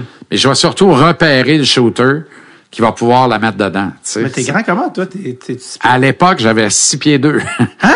Ben oui, là j'ai le, là j'ai deux disques écrasés puis j'ai plus de croisant antérieur dans aucun des deux genoux. Fait que j'ai perdu un pouce et demi à peu près. Un là j'étais à pouce et six pieds. Ben oui, oui, oui, j'ai écrasé, mon littéralement. Là. Mais tu sais, euh, trois grossesses, euh, ça a été épouvantable. épouvantable. Ma blonde a pris 15 Sympathique. livres à chaque fois, moi aussi. Elle les a perdus, pas moi. OK, 6 pieds 2 à 17 ans. Mon prime, je- mon prime, moi, c'était 6'2", 2'10". Wow. Fait que, euh, puis cut. là. Lean and mean. Ouais, lean and mean, cut Wow. aussi. Fait que dans le junior, c'est un beau physique, là. Oui, Tu sais, surtout Ça allait en- bien. Ça allait bien. 80. euh, Ouais. Tu sais, des gars qui patinaient un peu carrés, là, il y en avait dans le Q dans ce temps-là. là. Ouais. Il y en avait au cube, là. Il y en avait 5-6 par club. On n'était pas tous des Éric Desjardins, là. Non. Quelle élégance sur oui. patin. Plus beau patineur que j'ai vu dans le junior avec, chez les défenseurs. Aucun doute. Vladimir Mais, euh, avait un coup de patin très particulier aussi. Ouais, absolument. euh, qui- absolument. qui- Pareil qu'il était bon en ski aussi. Oui, à Tremblant, on, on se rappellera. Ouais. Euh, tu mais tu sais, je dis ça, là, je fais pas de rah-rah, là. Non, non, non. Ce que je dis là est Non, arrivé pour vrai. non, non, c'est les Mais après ça, tu sais, c'est... C'est ça. Après, le reste, là, moi, là, ma job, là, je l'aimais. Moi, ce que je voulais, c'était parler de la game plus que la jouer. Mhm. Ouais. J'avais plus de fun. J'ai ça en commun avec mon chum Alex Burrows, là. On avait plus de fun tous les deux à jouer au hockey-ball, Ah oui. qui est devenu le deck hockey, qu'à jouer au hockey sur glace. Pour vrai, là. Moi, j'ai eu la meilleure ligue de hockey-ball au Québec, j'ai pas peur de le dire, là, avant que le deck hockey existe. Puis quand tu parles à- aux grosses gloires là, de Équipe Canada, les Schwinn, Bruno Chouinard, ces gars-là, même Burroughs, à un moment donné, a entendu parler de la légende Jean-Charles Lajoie à Granby avec sa ligue à la paroisse. euh, Ben, euh, c'était toi qui faisais la ligue. C'était ta ligue. je gérais la ligue, mais je jouais dedans, évidemment. Mais c'est moi qui l'avais organisé, qui a monté, puis qui a géré au complet. Puis j'ai encore les deux buts de hockey que j'avais achetés. Euh, écoute, c'est sensationnel. Les mille et une vies de Jean-Charles Lavoie. Ouais, exact. Parlant de tes mille et une vies, tu l'as dit, là, pendant ce temps-là, les métiers, après, bon, après, euh, après la- l'émission, portier, animateur de party, gérant de bar, produ- producteur de spectacle. Ouais. J'ai, je sais qu'on a pas assez de temps aujourd'hui pour tout, c'est ça qui nous Ouais. Portier. Premièrement, t'étais doorman. Ben, en fait, j'ai jamais été juste portier. OK. J'étais accessoirement portier parce que j'étais DJ slash animateur slash gérant de promo euh, dans, dans un bar très, très bien fréquenté Hmm. Ça, et par du monde dix ans plus vieux que moi. Ouais, ouais, C'est ouais. un très bon bar, très rentable, Ouais. qui marche à fond, là, pour vrai. là. Ça, c'était où? Ça, c'était dans, dans... À Granby, À la Granby. Maison Blanche, un mythique bar. Fait que, puis, étant un des trois gars dans le staff seulement, t'es accessoirement portier. Tu comprends? Oui. C'est-à-dire que les, on n'en voulait pas de trouble. Puis quand on voyait que une gang rentrait dont on voulait pas, ben, on tue ça dans l'œuf tout de suite. Des fois, parce que si on laisse traîner ça, tout ce qui traîne se salit. Tu comprends? Fait que là, toi, t'as-tu. Parce que être portier, c'est pas propre, là, c'est pas le fun, là. Il y a, des bouteilles, il y a des bouteilles qui se cassent à la tête. toujours propre. Non, c'est pas allé jusque-là. T'es pas ramassé à te battre ou. euh, Euh, c'est fort un peu, ça. Il y a des façons d'éviter ça, mais en, en, en- comment je te dirais bien ça, en immobilisant physiquement quelqu'un. Ouais. Ouais. Puis animateur de party. Sais, Ouais. parce que c'est, que quand je vois ça, l'animateur. Ben, j'animais des noces, j'avais 14 ans. Je mariais du monde, j'avais 14 ans. parce que ça, fait ça que- vient avec des anecdotes, je veux dire. Des, Ah des- oui, c'est sûr. euh, Quelqu'un est déjà mort dans le milieu du plancher de danse pendant une noce. C'est arrivé pour J'en perds mes écouteurs! Non, non, mais bois, bois, bois, mange, mange, mange, danse, danse, danse, bois, bois, bois, mange, mange, mange, danse, danse, danse. La batterie a lâché dans le pacemaker. Mon oncle, le parrain de la mariée, boum, terminé. Terminé. Sors le scraper, repart une toune. J'étais estomaqué. Estomaqué. Estomaqué, c'est, la- hey, c'est la mariée qui a collé la shot. On continue tabarnak. OK? OK? Pousse Daddy Cool, ça presse, ça va prendre un continental. C'est sûr que ça repart pas, c'est pas un En fait, c'est continental. Granddaddy is cool parce que le corps a refroidi. Ça, c'est arrivé. La mariée qui part avec le meilleur chum du marié le soir des noces, c'est arrivé. Euh, je vais juste nommer l'endroit. Ça, c'était au club de golf Le Rocher à Roxton Pound. Certains vont peut-être se reconnaître. Il y avait une grande vedette du showbiz québécois qui est venue chanter son grand hit avec des bandes sonores sur CD graffinés dans os. Ça s'est mal terminé, ça. Puis pour, pour chacune de ces anecdotes croustillantes-là, il y a des belles histoires, là, des Ben oui. noces féeriques formidables, où j'avais l'air d'un petit monsieur de 19, 20 ans dans le meilleur des cas, mais souvent j'avais 14, 15 ans, là. T'as commencé à animer à 14, 15 ans. Ouais, avant ça, mais, mais des mariages 14 ans. Tu. Gilles Dion, mon ami dont je parle souvent, mon mentor, là, c'est lui qui m'a donné ma première job. là. Il m'a amené à Cabane à sucre, j'avais 13 ans. Puis il m'a dit, il m'a montré à faire de la disco mobile. Puis il avait sorti tous ces trucs ce soir-là, m'a dit de quoi. Il y avait la run de Cabane à sucre, une des cabanes à sucre de Granby dans le temps, là, à la sortie de la ville. Puis, puis, puis il m'a donné un job. C'est ma première vraie job d'animation, c'est lui qui me l'a donné. T'avais la confiance de faire ça à 14 ans. C'est ça qui me rend... j'avais la trouille, j'avais la chienne, mais j'a- j'avais j'avais plus le thrill de vaincre mes peurs que j'avais peur. C'est-à-dire que je suis le plus grand peureux que la Terre a jamais connu, mais j'ai j'ai les plus grosses chenolles de la Terre en même temps. Puis mes chenolles, ils doivent vaincre mes peurs. Puis ça a tout le temps marché, ça. Je, À un moment dis- donné, là, si on peut il- parler des chinois à Jean-Charles la matin. C'est fait. Mais j'ai une capacité aussi à me glacer le sang d'un veine quand ça compte. Tu sais, il y a des moments pour chaque chose. Tu sais, je, je raconterai pas tout euh, ce matin, on n'a pas ce temps-là, mais, mais tu parlais de- des bars puis tout ça, là. Tu sais, j'ai eu des situations à un moment donné où j'ai dit, je vais-tu sortir d'ici? Tu comprends? Ouais. Et c'est là où tu dois devenir complètement... euh, tu sais, parce Ouais. qu'un un petit bar en région, c'est le fun, ça se gère bien. Ouais. Quand tu arrives dans des nightclubs de l'agglomération de Montréal, à une époque où il y a une recrudescence des gangs de rue puis tout ça, il y a des soirs où puis tu te dis si moi je m'en mêle pas, personne va s'en mêler. Puis ça va être le carnage. Fait qu'il y a eu des situations un peu plus euh, alors que j'étais déjà père de famille. là. Moi, j'étais là pour mettre du beurre sur la table, du pain puis du beurre sur la table. Puis vraiment, il y a des soirs, là, je revenais chez nous, là, puis c'est pas le char qui shakeait, là. Même je roulais avec des chars qui shakaient en général. Là, c'est moi qui shakais le char. C'était épouvantable. Mais je suis là aujourd'hui, je touche du bois. Ouais, c'est ça, ça. va pas pire. T'as eu, t'as, eu tes enfants dans la vingtaine? T'as commencé plus jeune, c'est peut-être pour Ben ça. oui. hein? Ouais, c'est ça. Ben oui. Mon, mon plus jeune a 26 ans aujourd'hui. Hmm. J'ai à peine 50. J'ai-tu 50? Voilà. Ouais, 50. ouais. C'est ça. Fait que ça s'est réglé de bonne heure, là. Ouais, Tu comprends? En- t'as engrangé la machine. Ben oui, j'avais 41 ans. 41 ans, mes enfants étaient majeurs. Wow.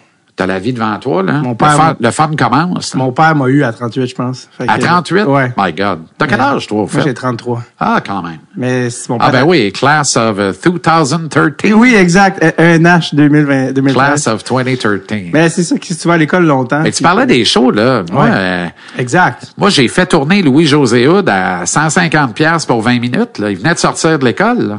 Euh, José 799, euh, 18, 18, je pense. Probablement. Ouais. Probablement. Fait que euh, moi, j'ai... T'as eu ça? Ben oui, absolument. C'est toi Puis- qui le faisais. Ah non, puis ben non, mais tout le monde le faisait tourner, tout le monde le voulait, mais moi, j'étais sur sa run. là. J'avais Hmm. une coupe de bar dont je m'occupais les, les fameuses soirées de la relève d'humour. Là. Ouais. Je me rappelle très bien un soir où euh, Louis- il y a un gars de Trois-Rivières, Steve quelque chose, euh, qui se présente pas, il me fait un no-show, tu sais. Pas Steve Diamond. Non, non, non, non. non. Il me fait un no-show, mais je suis sans connaissance. Puis là, j'ai besoin de deux humoristes, mais je n'ai rien qu'un, mais c'est Louis-José. Le gars venait ouvrir Louis-José, dans le fond. C'était des soirées de la relève, mais il y avait quand même un headline. Puis je demande à Louis-José, j'étais-tu du matériel de faire 40 au lieu de faire euh, deux fois 20? Il dit, ben oui. Je savais qu'il y avait quatre heures de stock. Mais il dit, je te fais pas ça pour le même prix. Je dis, ben non, ça va de soi. va te donner le cachet de l'autre, tu sais. Parfait. Le client n'était pas content, pareil, à la fin de la soirée. Ce client-là, je le connais encore aujourd'hui. Puis à chaque fois que je le vois, je dis, tu te rappelles, hein? Il dit, Ouais, arrête. Laisse-moi patience avec ça. Parce que je l'ai toujours niaisé après en disant, le soir, là, où t'étais pas content parce que t'en avais pas deux, là. Mais celui qui est pas venu, là, ça aurait été à peu près à 10% du niveau que tu as eu avec Louis-José qui t'a fait deux fois 20. Mhm. Tu comprends? Comment ça avait été, Louis-José? Mer- merveilleux. Non, non, mais ce gars-là, la première fois que je l'ai vu, j'ai dit ça. Ça, c'est hors norme. Ça, hey, je me rappelle. Il est parti pisser, je suis parti pisser. Et dans l'urinoir, j'ai dit, toi, là, c'est sûr que t'as un gérant. Je viens de tout régler ça hier. J'ai dit rendez-vous historique raté, mais je serais pas assis ici dans matin. Tu comprends? J'aurais pu- pu faire ça, dire je vais devenir le producteur, manager de, de Louis-José Hood ou de, ou de Martin Matt ou whatever. J'avais cette capacité-là. Je savais comment. J'aurais pu faire ça. Je le sais encore aujourd'hui. J'y regarde aller, je trouve ça beau. Il y en a qui font des erreurs, il y en a qui font des bons coups, il y en a qui gèrent bien leurs affaires, d'autres moins bien. C'est le fun. Ça m'intéresse tout ça. Je suis encore très intrigué par ça. C'est un de- monde fascinant. Mais c'est une des belles nouvelles de ma vie qui me disent, je viens de signer hier avec Faneuf. Parfait. Parfait. Parfait. T'aurais une coupe Regarde de, où je suis aujourd'hui. t'aurais une coupe de millions de plus, mais tu serais pas, euh, t'aurais voulu, Est-ce que je les aurais vraiment? Je suis pas certain de ça. pas. Je n'aurais été que le manager. parce que, tu sais, oui, je pense que, Moi, j'aurais pas été du genre à être 50-50 avec aucun artiste. là. Dans, dans quel, dans quel sens? Ben, je sais pas. Tu sais, Parce que je- je- 50, c'est généreux, je pense, pour Ben voilà. Exact. Ça, c'est plus la Exact. vieille école. là, juste exact. Non, mais tu sais, oui, mais il y en a eu. Oui, il y en a, eu. Michel Courtemanche. Oui, mais je suis aussi producteur, puis je suis Oui, aussi oui, oui. puis aussi ça, moi, je comprends. Mais Oui. Mais je pense que c'est qui vend étiquette, c'est l'artiste. c'est ça. Exact. Je pense que ça. ton désir, ou, euh, conscient ou inconscient d'être devant le micro, euh, aurait gagné. ultimement. Probablement inconscient. aurait gagné Mais- euh, ultimement, mais, euh, ah, Colin, c'est quoi je voulais dire? On parlait de, hum, je m'en souviendrai pas. Peu importe. Mais, euh, c'est pour, ah, mon Dieu, de quoi on parlait? Tu parlais de Louis-José, de, T'avais un lien, tu voulais faire un lien. Ah oui, c'est ça. On m'a dit que tu as déjà eu une belle fille qui faisait de l'humour. C'est vrai ça? On m'a dit que tu as déjà eu, je pense, la blonde d'un de tes gars qui ben, tu faisait veux de dire l'humour. qu'elle elle en fait encore. Ben, euh, Elle en fait, mais pas de. Elle, elle en faisait pas à l'époque où elle était avec, euh, avec mon garçon. Parles-tu de Yasmine? ben en fait, je sais même pas c'est qui. On m'a juste dit que. Mais qui t'a dit ça? Ben, C'est bien flayé, j'ai- ça. Quelqu'un m'a dit, ah, il y a une, je pense une de ses, une de ses Ben belles-filles oui, a déjà fait de une l'humour. ex-belle-fille, je, je, je une c'est qui. ex-bru, ça se dit ça encore? Une bru? Je pense que oui. Je trouve que c'est pas beau, mais en tout cas, ben oui, Yasmine, euh, que j'ai nourri à, à la salade au, euh, à l'huile d'olive, au citron et aux petites crevettes infectes pendant euh, Dieu, un an de cégep. Qu'est-ce qu'il y a? Rubis sur l'ongle du lundi au jeudi tous les soirs. Va te dire une affaire. Quand j'ai manqué de crevettes, j'ai droppé une canne de thon là-dedans à pogner de quoi? C'était Noël en calice. Yasmine, très gentille, une fille de Sutton qui a été la, la copine de Jean-Max, euh, mon plus vieux, pendant 5-6 ans, je pense. Ok. Ouais. Puis, toi, l'humour, c'est quelque chose que tu as déjà dit, ah, je pense que je vais essayer ça. Euh, J'en ai déjà fait. Ben là, je veux tout savoir. J'en ai déjà fait. Je veux tout savoir. J'ai déjà fait le saltimbanque. Ah oui, absolument. Absolument. Euh, Des- des puis je me suis tapé, je dois te dire que je me suis cassé la gueule solide une dizaine de fois. Mm-hmm. Je suis monté sur scène comme humoriste, vraiment, genre, nous avons un humoriste ce soir. Ouais. Je me suis pété la gueule une dizaine de fois, puis je me suis tapé deux hits extraordinaires. Mais vraiment, deux fois où c'est des moments d'éternité, là, Mm-hmm. ça, tu te dis, OK, tu sais, euh, no- notamment un soir au box-office à Drummond. Oui, le Salle fameux. de 400 places, Ouais. qui est pleine en rebord. Je dois faire 20 minutes. J'ouvre Maxime Martin, qui est devenu un ami depuis, mais ce soir-là, je pense qu'il voulait me tuer à point nu. J'ai fait une heure, une heure et vingt. Parce que tu ouvrais pour lui, tout à fait. J'ouvrais pour lui, je devais faire 20. J'ai fait une heure et vingt. une Et, heure euh, et vingt? Une heure et vingt avec un standing mémorable à la fin du euh, de l'heure et vingt, mais j'étais dans... Il y a rien qui m'aurait sorti de là. J'étais dans une bulle, j'étais comme dans... Je te le dis, c'est un moment d'éternité. Parce que t'avais pas une heure et vingt de matériel, là. Jamais. Mais Non, quand, jamais. Il y avait là-dedans à peu près une heure de, de, de, d'adlib, de freestyle, puis de... Ah non, non, c'était flyé, là. J'étais flyé. Je suis parti d'un délire qui avait aucun sens. Et puis quand je suis parti de là, ma réaction, au lieu de dire « je suis faite pour faire ça dans la vie », ça a été « ça, ça arrivera plus jamais ». Non, mais ça vient d'arriver là. Je me suis prouvé que fort chez noir, je pouvais le faire, mais c'est pas ça que je vais faire dans la vie. Hmm. Tu comprends? C'était-tu ta game de trois buts de Ryan Paley? Genre, genre, mais vraiment, vraiment. wow. Genre. Puis c'est drôle que c'est drôle que tu as eu la quand même la lucidité parce que je pense que les gens souvent vont ça va leur arriver puis vont ils vont s'accrocher à ça pour Ils sont une partis. vie. Ah comment ça je peux pas retrouver? Pourquoi je peux retrouver? Toi t'as tout de suite fait non Ouais. c'était cool mais c'est pas ça. Cela dit, franchement pas impossible parce que dans la filière beaucoup trop euh, mince pour le, le volume de, de, de projets qu'elle qu'elle ren- qu'elle qu'elle renferme, euh, c'est sûr que j'haïrais pas ça, faire de la scène à un moment donné. Euh, mais est-ce que c'est un show d'humour en tant que tel? Je pense pas. Ça va plus être un, un show d'humeur, mais j'aimerais ça me présenter vraiment, me mettre à nu devant les gens, puis avec les innombrables anecdotes, puis tout ça. Je pense qu'il y a quelque chose là. Ouais. On m'a convaincu de ça depuis longtemps, mais tu sais, je suis pas rendu là, puis j'ai- vraiment pas le temps pour ça maintenant. Mais ça, j'aimerais ça. Goûter à ça quand je n'aurai que ça à faire. Ouais. Tu comprends? Quand je n'aurai que ça à faire. Tu sais, ce soir-là, à Drummond, là, je- moi, je gère une entreprise, j'ai mes affaires, tu sais, j'ai une famille. Tu sais, je fais ça pour le kick. Je me suis payé un kick un soir. Puis, puis pour un kick un soir, il y a dix soirs où, tu sais, je me fais, je me fais pas pitcher des tomates, mais je sais que c'est un, un petit troubadour de 20 minutes, puis sac ton camp, tu sais. Étais-tu c'est- un gars qui s'assoyait puis qui écrivait des Je gags? l'ai fait. Tu l'as fait, je ouais? fait. Ouais. Ouais. Ouais, c'est d'un ennui mortel, d'ailleurs. T'as fait comme, hey, OK, c'est ça la job. comme- mais j'ai, oui, mais j'ai pas ce Hein? talent Ben, je comprends. pour moi, c'est un ennui parce que je, je ne juge pas les gens qui font ça. Quand tu es talentueux dans ce que tu fais, c'est sûr que en principe, si tu as du plaisir, si tu aimes ce que tu fais, tu as donc du plaisir. Moi, je n'aimais pas ça, donc j'avais pas de plaisir. Sais, puis en plus, j'avais pas de talent, donc j'avais pas de résultat. Tu comprends? Fait que pour moi, c'était. Parce que si jamais tu veux roder ou un truc open mic, je sais pas si tu sais, un des propriétaires du bordel s'appelle Louis-José. ça serait malade qu'après que toi tu malade, te présentes Louis-José. Louis-José qui Ça te serait présente. malade, Euh. Jean-Charles Lajoie est là pour roder un 6, tout le monde. Il, euh, Je rode un 6. un 6 minutes de son C'est vraiment des 6? Euh, non, euh, la soirée régulière, je pense que c'est des 11. OK. Ben, pas je pense. Je sais pas comment 11. je ferais pour faire 6. Mais Je 6, serais pas capable de faire ça. à l'open mic. Ça, parce OK. que là, l'open mic, ça, c'est vraiment des gens qui ont... Euh, tu de- euh, sors de nulle part. Exactement, c'est toi, c'est ton Ça fils. conduira pas nécessairement au Saint-Denis. Exactement. Ça. Alors que pour aller sur la soirée régulière, il faut que tu passes par un saut dans... Mais c'est cool, le bordel. C'est un beau concept. cool. Hein? Très cool. Les gars sont chill aussi. C'est bien Vraiment. rodé. T'es jamais venu au bordel? Non, encore? mais Martin euh, Petit m'en a parlé. On a, on Ouais. a eu un tournage ensemble, m'en a parlé, puis avec beaucoup de, Bah oui. beaucoup d'éloges, beaucoup de. Non, non, c'est Ouais. super. Puis l'open Ouais. mic, c'est la soirée Non, j'ai une relation avec le milieu de l'humour qui est qui est une, comme une espèce de une drôle de relation. Je- en fait, j'ai beaucoup de respect. Je pense qu'ils ne le savent pas ou pas assez. Tu comprends? Puis, Ouais. euh, euh, puis je pense savoir pourquoi. Il y a un piment à un moment donné qui m'a fait un job de cochon sur une niaiserie. Là, puis, Ah. D'ailleurs, je pense que le piment vend des chars aujourd'hui, là, puis c'est bien correct de même, mais mais tu sais, ça a peut-être laissé des traces ou des mauvaises perceptions à des gens. euh, un gars comme Mike Ward notamment, que j'ai tellement de respect puis j'aime tellement, mais qui à un moment donné a largué une boîte à mon sujet complètement hors propos, qui était littéralement fausse d'ailleurs. On n'a jamais on n'a jamais eu l'occasion de raccommoder. Hey, ça fait 10-12 ans de ça. On n'a jamais eu l'occasion de raccommoder ça. Puis, mais j'espère bien de raccommoder un jour parce que c'est un être humain d'exception, ce gars-là, euh, doublé d'un talent extraordinaire. là. Puis il a déjà joué pour moi d'ailleurs, puis c'était à chaque fois sensationnel.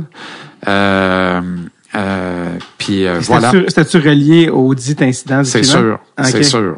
C'est sûr, sûr, sûr, sûr. La sûr. réputation. Ah, c'est sûr, sûr, sûr, sûr, sûr. Ah, il y a beaucoup Le d'affaires- lien, mais ce piment-là avait tellement été hautain, euh, méchant, euh, pisse vinaigre avec moi, je me dis, ça se peut pas. Comment un gars peut avoir autant de méchanceté dans lui?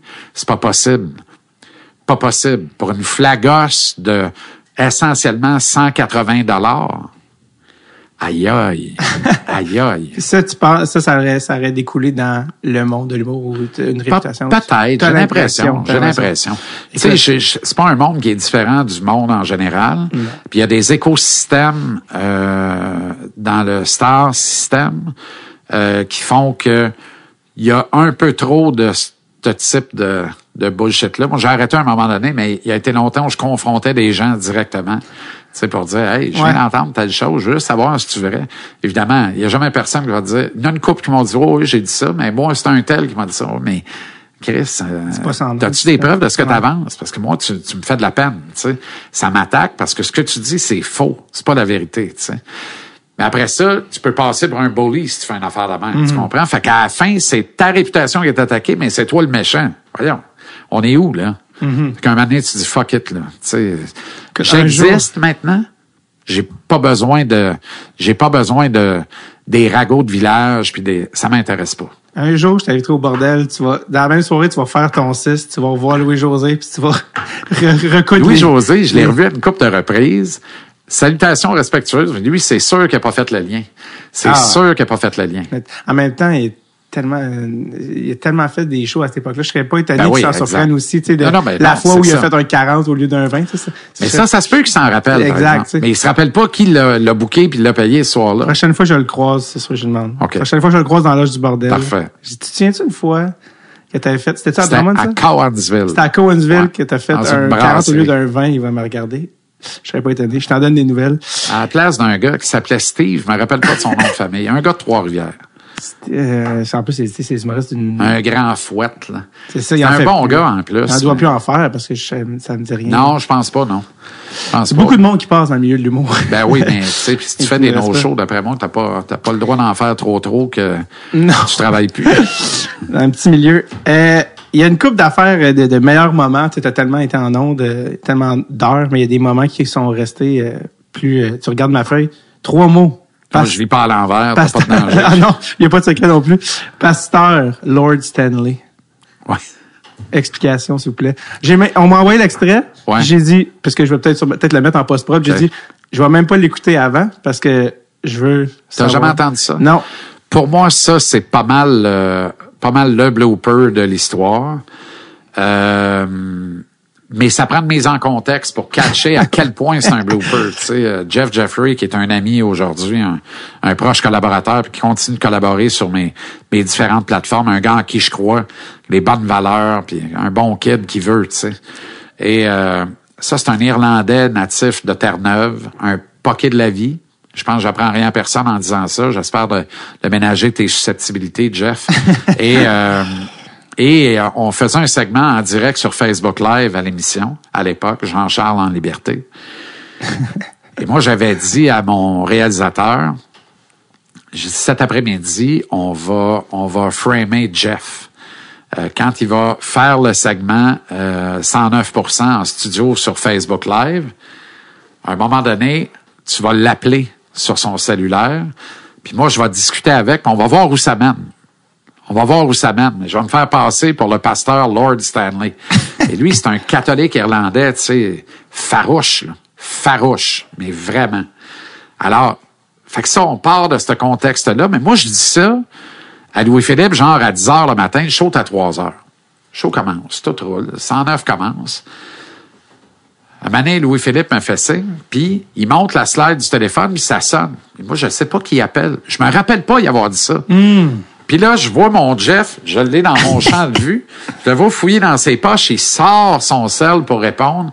Et là, je fais quand Ah, C'est vrai. Et il répond Oui, allô. Il parle pas fort, évidemment, il est en studio, puis il tourne. Fait que moi, quand il dit oui, allô, je baisse d'un cran tout de suite, moi aussi. Oui, bonjour. Puis là, je me vais, pas qu'il me voit. Bonjour, est-ce que vous êtes Jeff Jeffrey? Oui, c'est ça, oui, qu'est-ce qu'il y a là? Ici, le pasteur Lord Stanley. Là, il y a un blanc. Il dit, non, non, mais qu'est-ce que c'est ça, là? Là, je suis en train de faire de la télévision, moi, là, là. Hey, là, là. Moi, j'ai des espaces parce que je vais me répandre, tu comprends? Et là, tout, Louis-Philippe, il tombe à renverse, il est rendu rouge vin, la tronche va y exploser. Un moment je vois Jeff qui sort dans l'arrière du trépied, le trépode avec son cellulaire, le cellulaire pour tourner le Facebook Live, et il sort du studio, puis là, il est dans le corridor, puis là, on converse vraiment. Je dis, non, non, mais je suis le pasteur Lord Stan. Là, je le frame un peu encore, et il finit par me larguer une boîte mémorable. Il dit, non, non, il y a une affaire, vous comprenez pas, là. Je suis catholique irlandais, je suis fidèle à mon église, allez chier. Il raccroche. Écoute, et il revient au studio, tout le monde hurle. Tout le monde est couché à terre et on hurle. On est quatre à hurler. Puis là, il rentre. Puis là, on le voit, puis il se craint qu'il est en tabarnak, là, parce que là, il me regarde, il me fait ça de même, je m'excuse, je m'excuse. Là, il continue de tourner. On va à pause. Il dit, je suis tellement désolé, j'ai eu un appel d'un hostie pasteur de tabarnak. Je le pogne, je le tue à point nu, le calice. Et là, on se remet à hurler encore. Et là, je me ressaisis. J'ai dit, c'est pas grave, Jeff, mais il dit, c'est quoi la joke? Que j'ai manqué? Je vais te la compter après le show, je vais te la compter après le show. J'ai ça manquer, bonne joke. T'es au cœur de la joke, man. C'était écœurant. Quand le show finit, je leur crains. Je leur frame. Moi, je me prends. Là, je la pogne à part, je la rentre dans le bureau, j'écoute-moi bien, là. Je pitch mes lunettes. Là, ce que tu as fait après-midi, c'est impardonnable. Je te le dis, là, Jeff. Tu me refais ça, ça va arrêter direct là, les collaborations. Là. Tu peux pas quitter le studio au moment où il se passe quelque chose d'extraordinaire. Quand tu fais une affaire de même, tu rates le moment. Et là, là, là, j'ai senti qu'elle allait se mettre à pleurer. J'ai comme tombé à genoux dans ses bas. Et là, je l'ai comme pris dans mes bras. Je dis, ben non, innocent. Là, j'y raconte tout. Écoute, c'est fou, raide. Et C'est devenu un classique. Juste pour ça, tant que je vais pouvoir, je vais donner du travail à ce gars-là parce que c'est Tu un, c'est un moment magique. C'était époustouflant. tu sais, quand tu vas écouter l'extrait, là, t'as tout le contexte. Dis-toi que ça a juste pas d'allure, tu comprends? Ben oui. Puis surtout, vraiment, moi, je me rappelais plus qu'on match Jeff Jeffrey. J'avais oublié ça complètement, ça sonne.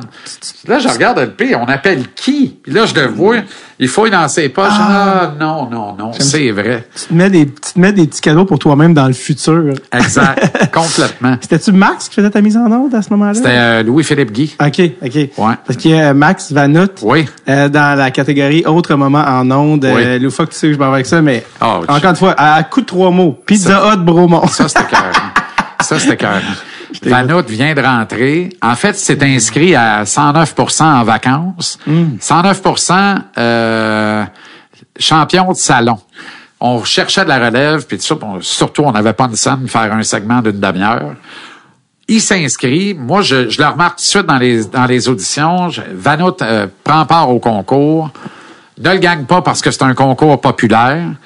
Euh, perd la finale euh, contre un gars, Steve Vallée, je pense. Un autre Steve, il y a beaucoup de Steve. un gars de la Couronne Nord qui avait sa suite, qui était très bon en plus. Puis là, Yves Bombardier me dit, il dit, puis, ben, moi, je pense que celui qui est vraiment fait dans toute la gang pour faire ce métier-là, il y en a deux. Il y a Eli Laguedaille, Élie Beauchesne, puis Max Vanout.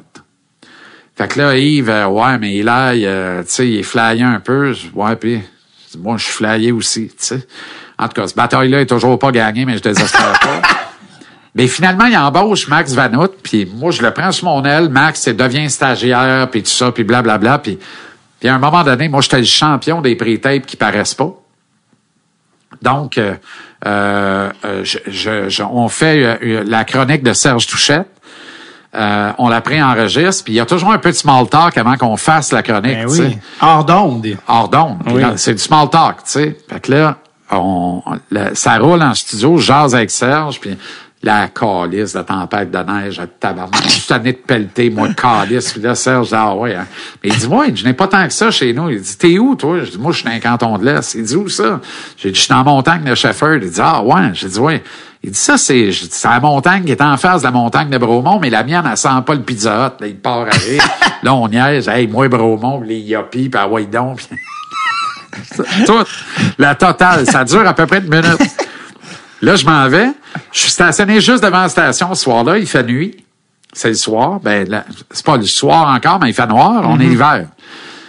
Là, je vois Vanout, il est debout. J'entre dans l'auto. La- le son est à la station. Et on revient de la pause. Et ce qui passe sur le tape, au lieu d'être la chronique de touche, c'est toute l'avant-chronique avec touche. Les sacs à white donc.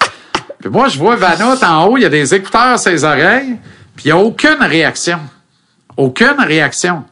Je sais pas ce qu'il écoute. Visiblement, c'est Blink 182. Mais et il se contre Saint-Cyboirise du produit en onde, alors que c'est lui qui fait la mise en onde. Ouais, qui ouais. doit, c'est le gardien du produit, tu Ouais. comprends? Écoute, ça a joué au complet. Suivi de la chronique. Fait que t'entends même les deux tousser. OK, on part.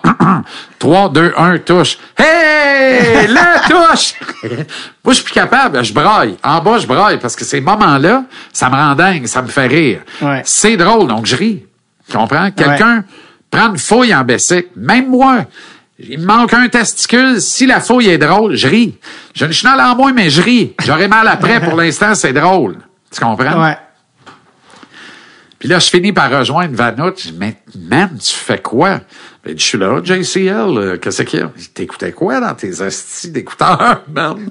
tu viens de jouer à l'antenne l'intégrale du small talk avec, touche avant chronique. Hein? C'est sûr que non. Moi, je suis encore dans le char, là. je le vois s'effondrer sur sa chaise en studio. Il vient blanc comme un drap, là, il cherche des repères. C'est sûr que t'as pas le produit. Ah, mais j'avais baissé le son, là, parce que, OK, Mais tu tapais du pied, tabarnak. Finalement, on n'a jamais su qu'est-ce qu'il écoutait. Jamais, mais il me le dira un jour. Il l'écrira dans ses mémoires à lui. Ça pour dire, j'adore euh, Max Vanout. là. Oui, c'est ça, mais qui était, qui avait quoi, 24 ans, qui était jeune. C'est drôle parce que tu parles de concours, tu sais, qui, qui, qui, a- amené Max, mais toi, là, l'affaire que je- qui- qu'on ne peut pas ne pas parler parce que c'est ce qui t'a comme un peu mis au monde. Si toi, tu viens, parce que les gens se demandent, tu sais, peut-être qu'ils écoutent depuis longtemps. Ouais. Toi, ce qui a été le point tournant de Ouais. ta carrière, c'est un concours. Ouais. C'est Un appel de Yves Bombardier. Tout est dans tout. Yet again. qui dit euh, on se parlait une ou deux fois par année, puis il dit les trois quatre dernières fois, j'étais mûr moi pour un changement, puis je pensais que j'avais la maturité pour faire une entrée euh, fracassante euh, dans les médias nationaux. Puis il me dit euh, tu me parlais que tu avais de l'entrain, il dit j'ai de quoi pour toi, on lance un concours, ça s'appelle Sport Academy. Puis si tu t'inscris à ça, puis que tu le gagnes, the rest is history, tu sais. Et mais, je me rappelle très bien ma réponse. Je dis, es-tu malade, toi, C'était dans la folie Star Academy. Ouais, ouais, J'ai ouais. dit, penses-tu vraiment que je vais aller, j'ai 34 ans, euh, 33 même à l'époque, je pense. Je vais-tu aller m'inscrire à Sport Academy? Je dis, voyons, hey, j'ai d'autres choses à faire. J'ai une famille à nourrir, puis tout ça, puis ainsi de suite. Puis, ben, il dit, en tout cas, je te l'aurais dit. Raccroche. J'ai pas dormi cette nuit-là. Le lendemain, je l'ai rappelé à la première heure. J'ai dit, de quoi que tu me dis pas avec ta patente? J'ai beau virer ça d'un bord et de l'autre. Vous avez aucun intérêt à faire un concours de même, à moins qu'il se prépare de quoi, puis je suis pas au courant. Ce qui était effectivement le cas. Il dit, you bet, mais je t'en dirai pas plus. Parce que Yves, c'est un gars droite comme une barre. Il n'y a pas plus droite que Yves Bombardier, là. Tu sais, moi, il m'a jamais fait de faveur. Il m'a jamais, jamais, jamais, jamais. Il est toujours cru en moi. C'est différent, ça. Il m'a jamais fait de faveur. Même cette fois-là, ça aurait été facile pour lui de dire, ben oui, C'est femme lui. ta gueule avec ça, mais on prépare ça, ça, ça. Fait que si tu gagnes le concours, même si tu le gagnes pas, il y a peut-être euh, des ouvertures pour toi. Jamais, il n'y a rien dit de ça. C'est moi avec mon, mon espèce de pif et mon instinct qui a dit, ça doit cacher quelque chose. La dernière journée pour s'inscrire, j'appelle un de mes chums à Cowansville qui avait un petit studio, qui se lève jamais avant deux heures de l'après-midi. Je l'appelle à 10 heures, il répond. Je dois être malade, certain. Il dit, non, j'étais debout de bonne heure. J'ai dit, je peux-tu aller faire un démo? Bien, temps. Je m'en vais là, je pars le tape, je fais un deux minutes ad lib, freestyle complètement. Là, on arrête. Lui, je le voyais, il réagissait. Il y avait du fun. J'ai dit, peux-tu me mettre ça sur un CD? Tu veux pas recommencer rien? Non. Je pense correct de même. One take. One take, toujours. Je grab le CD, j'arrive à Montréal, il est 5h10, c'était 5h l'heure limite. La réception fermée à 5 heures. Muriel Paulin était la réceptionniste. Je m'en rappelle, elle est devenue ma cordo, ma coordonnatrice la tribune téléphonique euh, un 15 mois plus tard. J'arrive à être encore là. Elle avait genre des, des extras, des, de logs à rentrer, je sais pas trop, là, du niaisage. Euh, et là, je lui tends l'enveloppe. Je dis, est-ce que Yves Bombardier est encore ici? Elle dit, probablement pas, non. J'ai dit, ben, c'est une inscription pour euh, Sport Académie. Ah, ça se terminait à 5 heures, tu sais. Puis, ben, j'ai pas de problème, mais j'ai dit, si en tout cas, ça vous donne de, de remettre ça à Yves Bombardier, euh, tu sais, faites-le, puis c'est pas plus grave que ça. Fait que là, surprise que j'insiste pas, genre. Ou elle voit de quoi dans mes yeux? Il y a, y a de quoi, il y a une réaction cosmique qui se passe. Elle dit, attendez, je vais vérifier. Elle appelle, il répond, il est dans son bureau. J'ai un monsieur ici qui a une enveloppe, euh, et la réponse de Bomber, c'est comment il s'appelle? Elle dit, quel est votre nom? Jean-Charles Lajoie. Et là, elle parle plus. C'est lui qui reprend la parole. Il dit, prends l'enveloppe tout de suite, amène-moi ça dans le bureau. Fait qu'elle raccroche, elle dit, bon, ben, ça a l'air que vous allez être reçu pour l'audition. Ah, ben, merci. Moi, je m'en vais. Je m'en vais chez mon cousin Joe. On fait la fête ce soir-là, puis tout ça. Le lendemain matin, à 9 h, téléphone sonne. C'est Yves Bombardier, il est avec Jean Gagnon. Appel euh, main libre. Alors, euh, ben, t'es accepté dans le concours. Tu vas faire partie d'une des deux divisions que je ne nommerai pas. Puis, euh, puis voilà, ça Dieu, commence. qui se passe? Ça commence dès le date, puis tout ça. Puis le reste, c'est l'histoire. Tu sais, le reste, c'est, c'est le concours gagné euh, par euh, une très, très bonne, une forte marge au niveau du vote populaire. Euh, gagné dans le cœur des gens, mais dans le cœur des patrons aussi. Là, je suis obligé de faire un stage non rémunéré pendant un bout.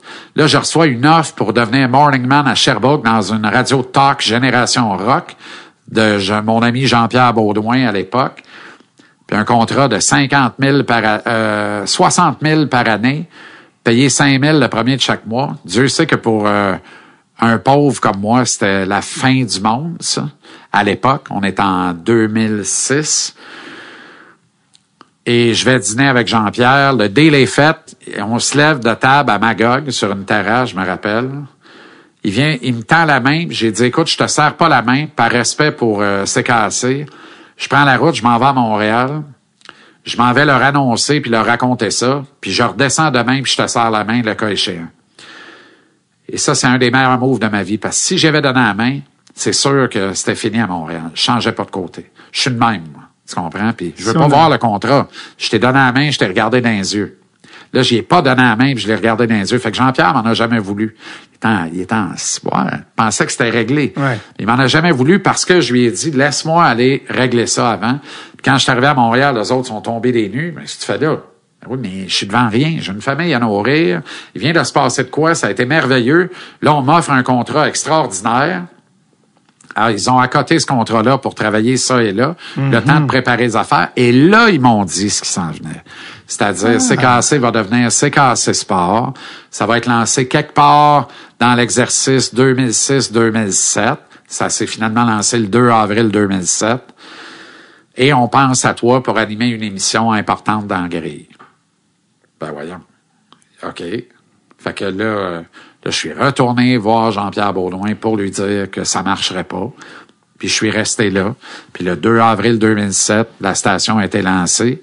Et le 2 avril 2007, alors que je prends l'antenne à midi puis que je fais une première demi-heure sans pub où je raconte que ma première blonde dans la vie, c'était la radio, puis que j'avais l'impression de retrouver ma première blonde, puis que toutes mes chums euh, m'écrivent en disant tout pleurer parce que ils savaient, eux autres, ils me connaissent depuis si longtemps, fait que pour eux autres, c'était aussi intense que pour moi, ça. Et à 1h moins 10, Lou Lamoriello congédie Claude Julien à Jersey avec trois matchs à faire à la saison oui, régulière. oui, oui. 103 points de classement, il reste trois games à faire. Et le colique dehors à 1h moins 10. Tout le monde s'en vient à l'écoute. Moi, je tiens l'antenne jusqu'à 3 heures en émission spéciale. Puis le reste, c'est l'histoire. T'as besoin Time- des breaks. timing. Le break est arrivé, puis j'ai montré que je pouvais... Tu sais, quand cette émission-là a fini, le premier qui m'attendait, c'était Bombardier, là. Puis le hog, il était senti, là. Puis il m'a redit la même affaire. Il m'a dit, quand t'as gradué, je t'ai dit dans le creux de l'oreille, t'es né pour faire ça dans la vie. Ça va être à toi de trouver une façon de le faire. Aujourd'hui, j'espère que tu comprends pourquoi je t'ai dit ça quand tu avais 16 ans. Tu viens de démontrer pourquoi tu es né pour faire ça dans la vie. J'avais 35 ans. On est donc presque 20 ans plus tard. Puis tu venais signer ton entry level. J'avais signé un entry-level Exact. contract, je peux le dire aujourd'hui. Ouais. 80 000 par année pendant trois ans. Je me faisais exploiter, ça n'a pas de bon sens. Mais, demande-moi, j'étais Ah fâché. J'étais tellement content, j'étais fou comme un balai. Jean-Charles Lajoie, le Wilfred Le Boutillier. La- C'est toi qui as gagné. Mauvaise, je fais juste. On dirait que, c'était deux mots qui allaient tellement pas ensemble. J'ai dit, faut le dire, c'est trop, c'est trop une belle antithèse. Mais oui, de dire que, de- incroyable de savoir que c'est ça qui a été le pied. Ouais. C'est drôle que, faut que Claude Mais tu sais, j'ai fait mes ça. pareil. Ben oui. C'est drôle. Moi, ça me 35 ans. ferait, c'est un beau compliment. Quand, quand euh, ceux qui me détestent, et il y en a, puis c'est bien correct, je voudrais pas faire l'unanimité, ça m'inquiéterait beaucoup, puis ça durerait pas, tu comprends? Je serais pas capable, mais je ferais pas exprès pour ne pas le faire. Mais. Non. Je préfère avoir, être moi-même, puis que ça déplaise à certains, puis que ça plaise à d'autres. Ouais. Après, c'est, quoi le poids de ceux qui t'aiment, puis ceux qui t'aiment pas? C'est comme mes amis, mes ennemis. À chaque fois, ça me fait sourire, ça marche.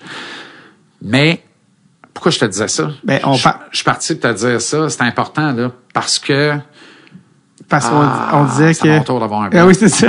On passe sur des. C'est que, on parlait d'entry level. Tu dis, mais j'ai fait mes classes. J'ai fait. j'ai fait mes Exactement. classes quand même. Mais quand on ah oui, quand les mécréants disent toi t'es un gagnant de concours. Merci. Ben oui, ultimement, ultimement c'est ce qui a Ben fait oui, que je suis arrivé à Montréal. Mais qu'est-ce que tu sais de ce que j'ai fait, de ce que j'ai défriché, de comment j'ai travaillé mon art, moi, à partir de l'âge de 8 ans? Ah oui, c'est ça. Tu comprends? Qu'est-ce que casse. t'en sais de comment je suis né pour faire ça, dans le fond? Mm-hmm. Comment j'ai dit à un coach de junior majeur à un moment donné, je veux pas jouer la game. Je veux continuer de te débriefer toi puis de l'analyser la game. Tu comprends? Ben oui. Comment tous des petits réflexes de même le long de ma modeste vie, parce que ça demeure une modeste vie à comparer à bien d'autres, ben, c'est l'instinct qui a fait, qui a, qui a- qui a fabriqué tout ce qu'on connaît aujourd'hui. Qui, qui t'a amené d'ailleurs à 110% Ouais. Puis euh, c'est le bon parce que je regardais, c'est- il reste plus tant de ça, mais heureusement YouTube existe dans la Les mémoire beaux sauts trop grands.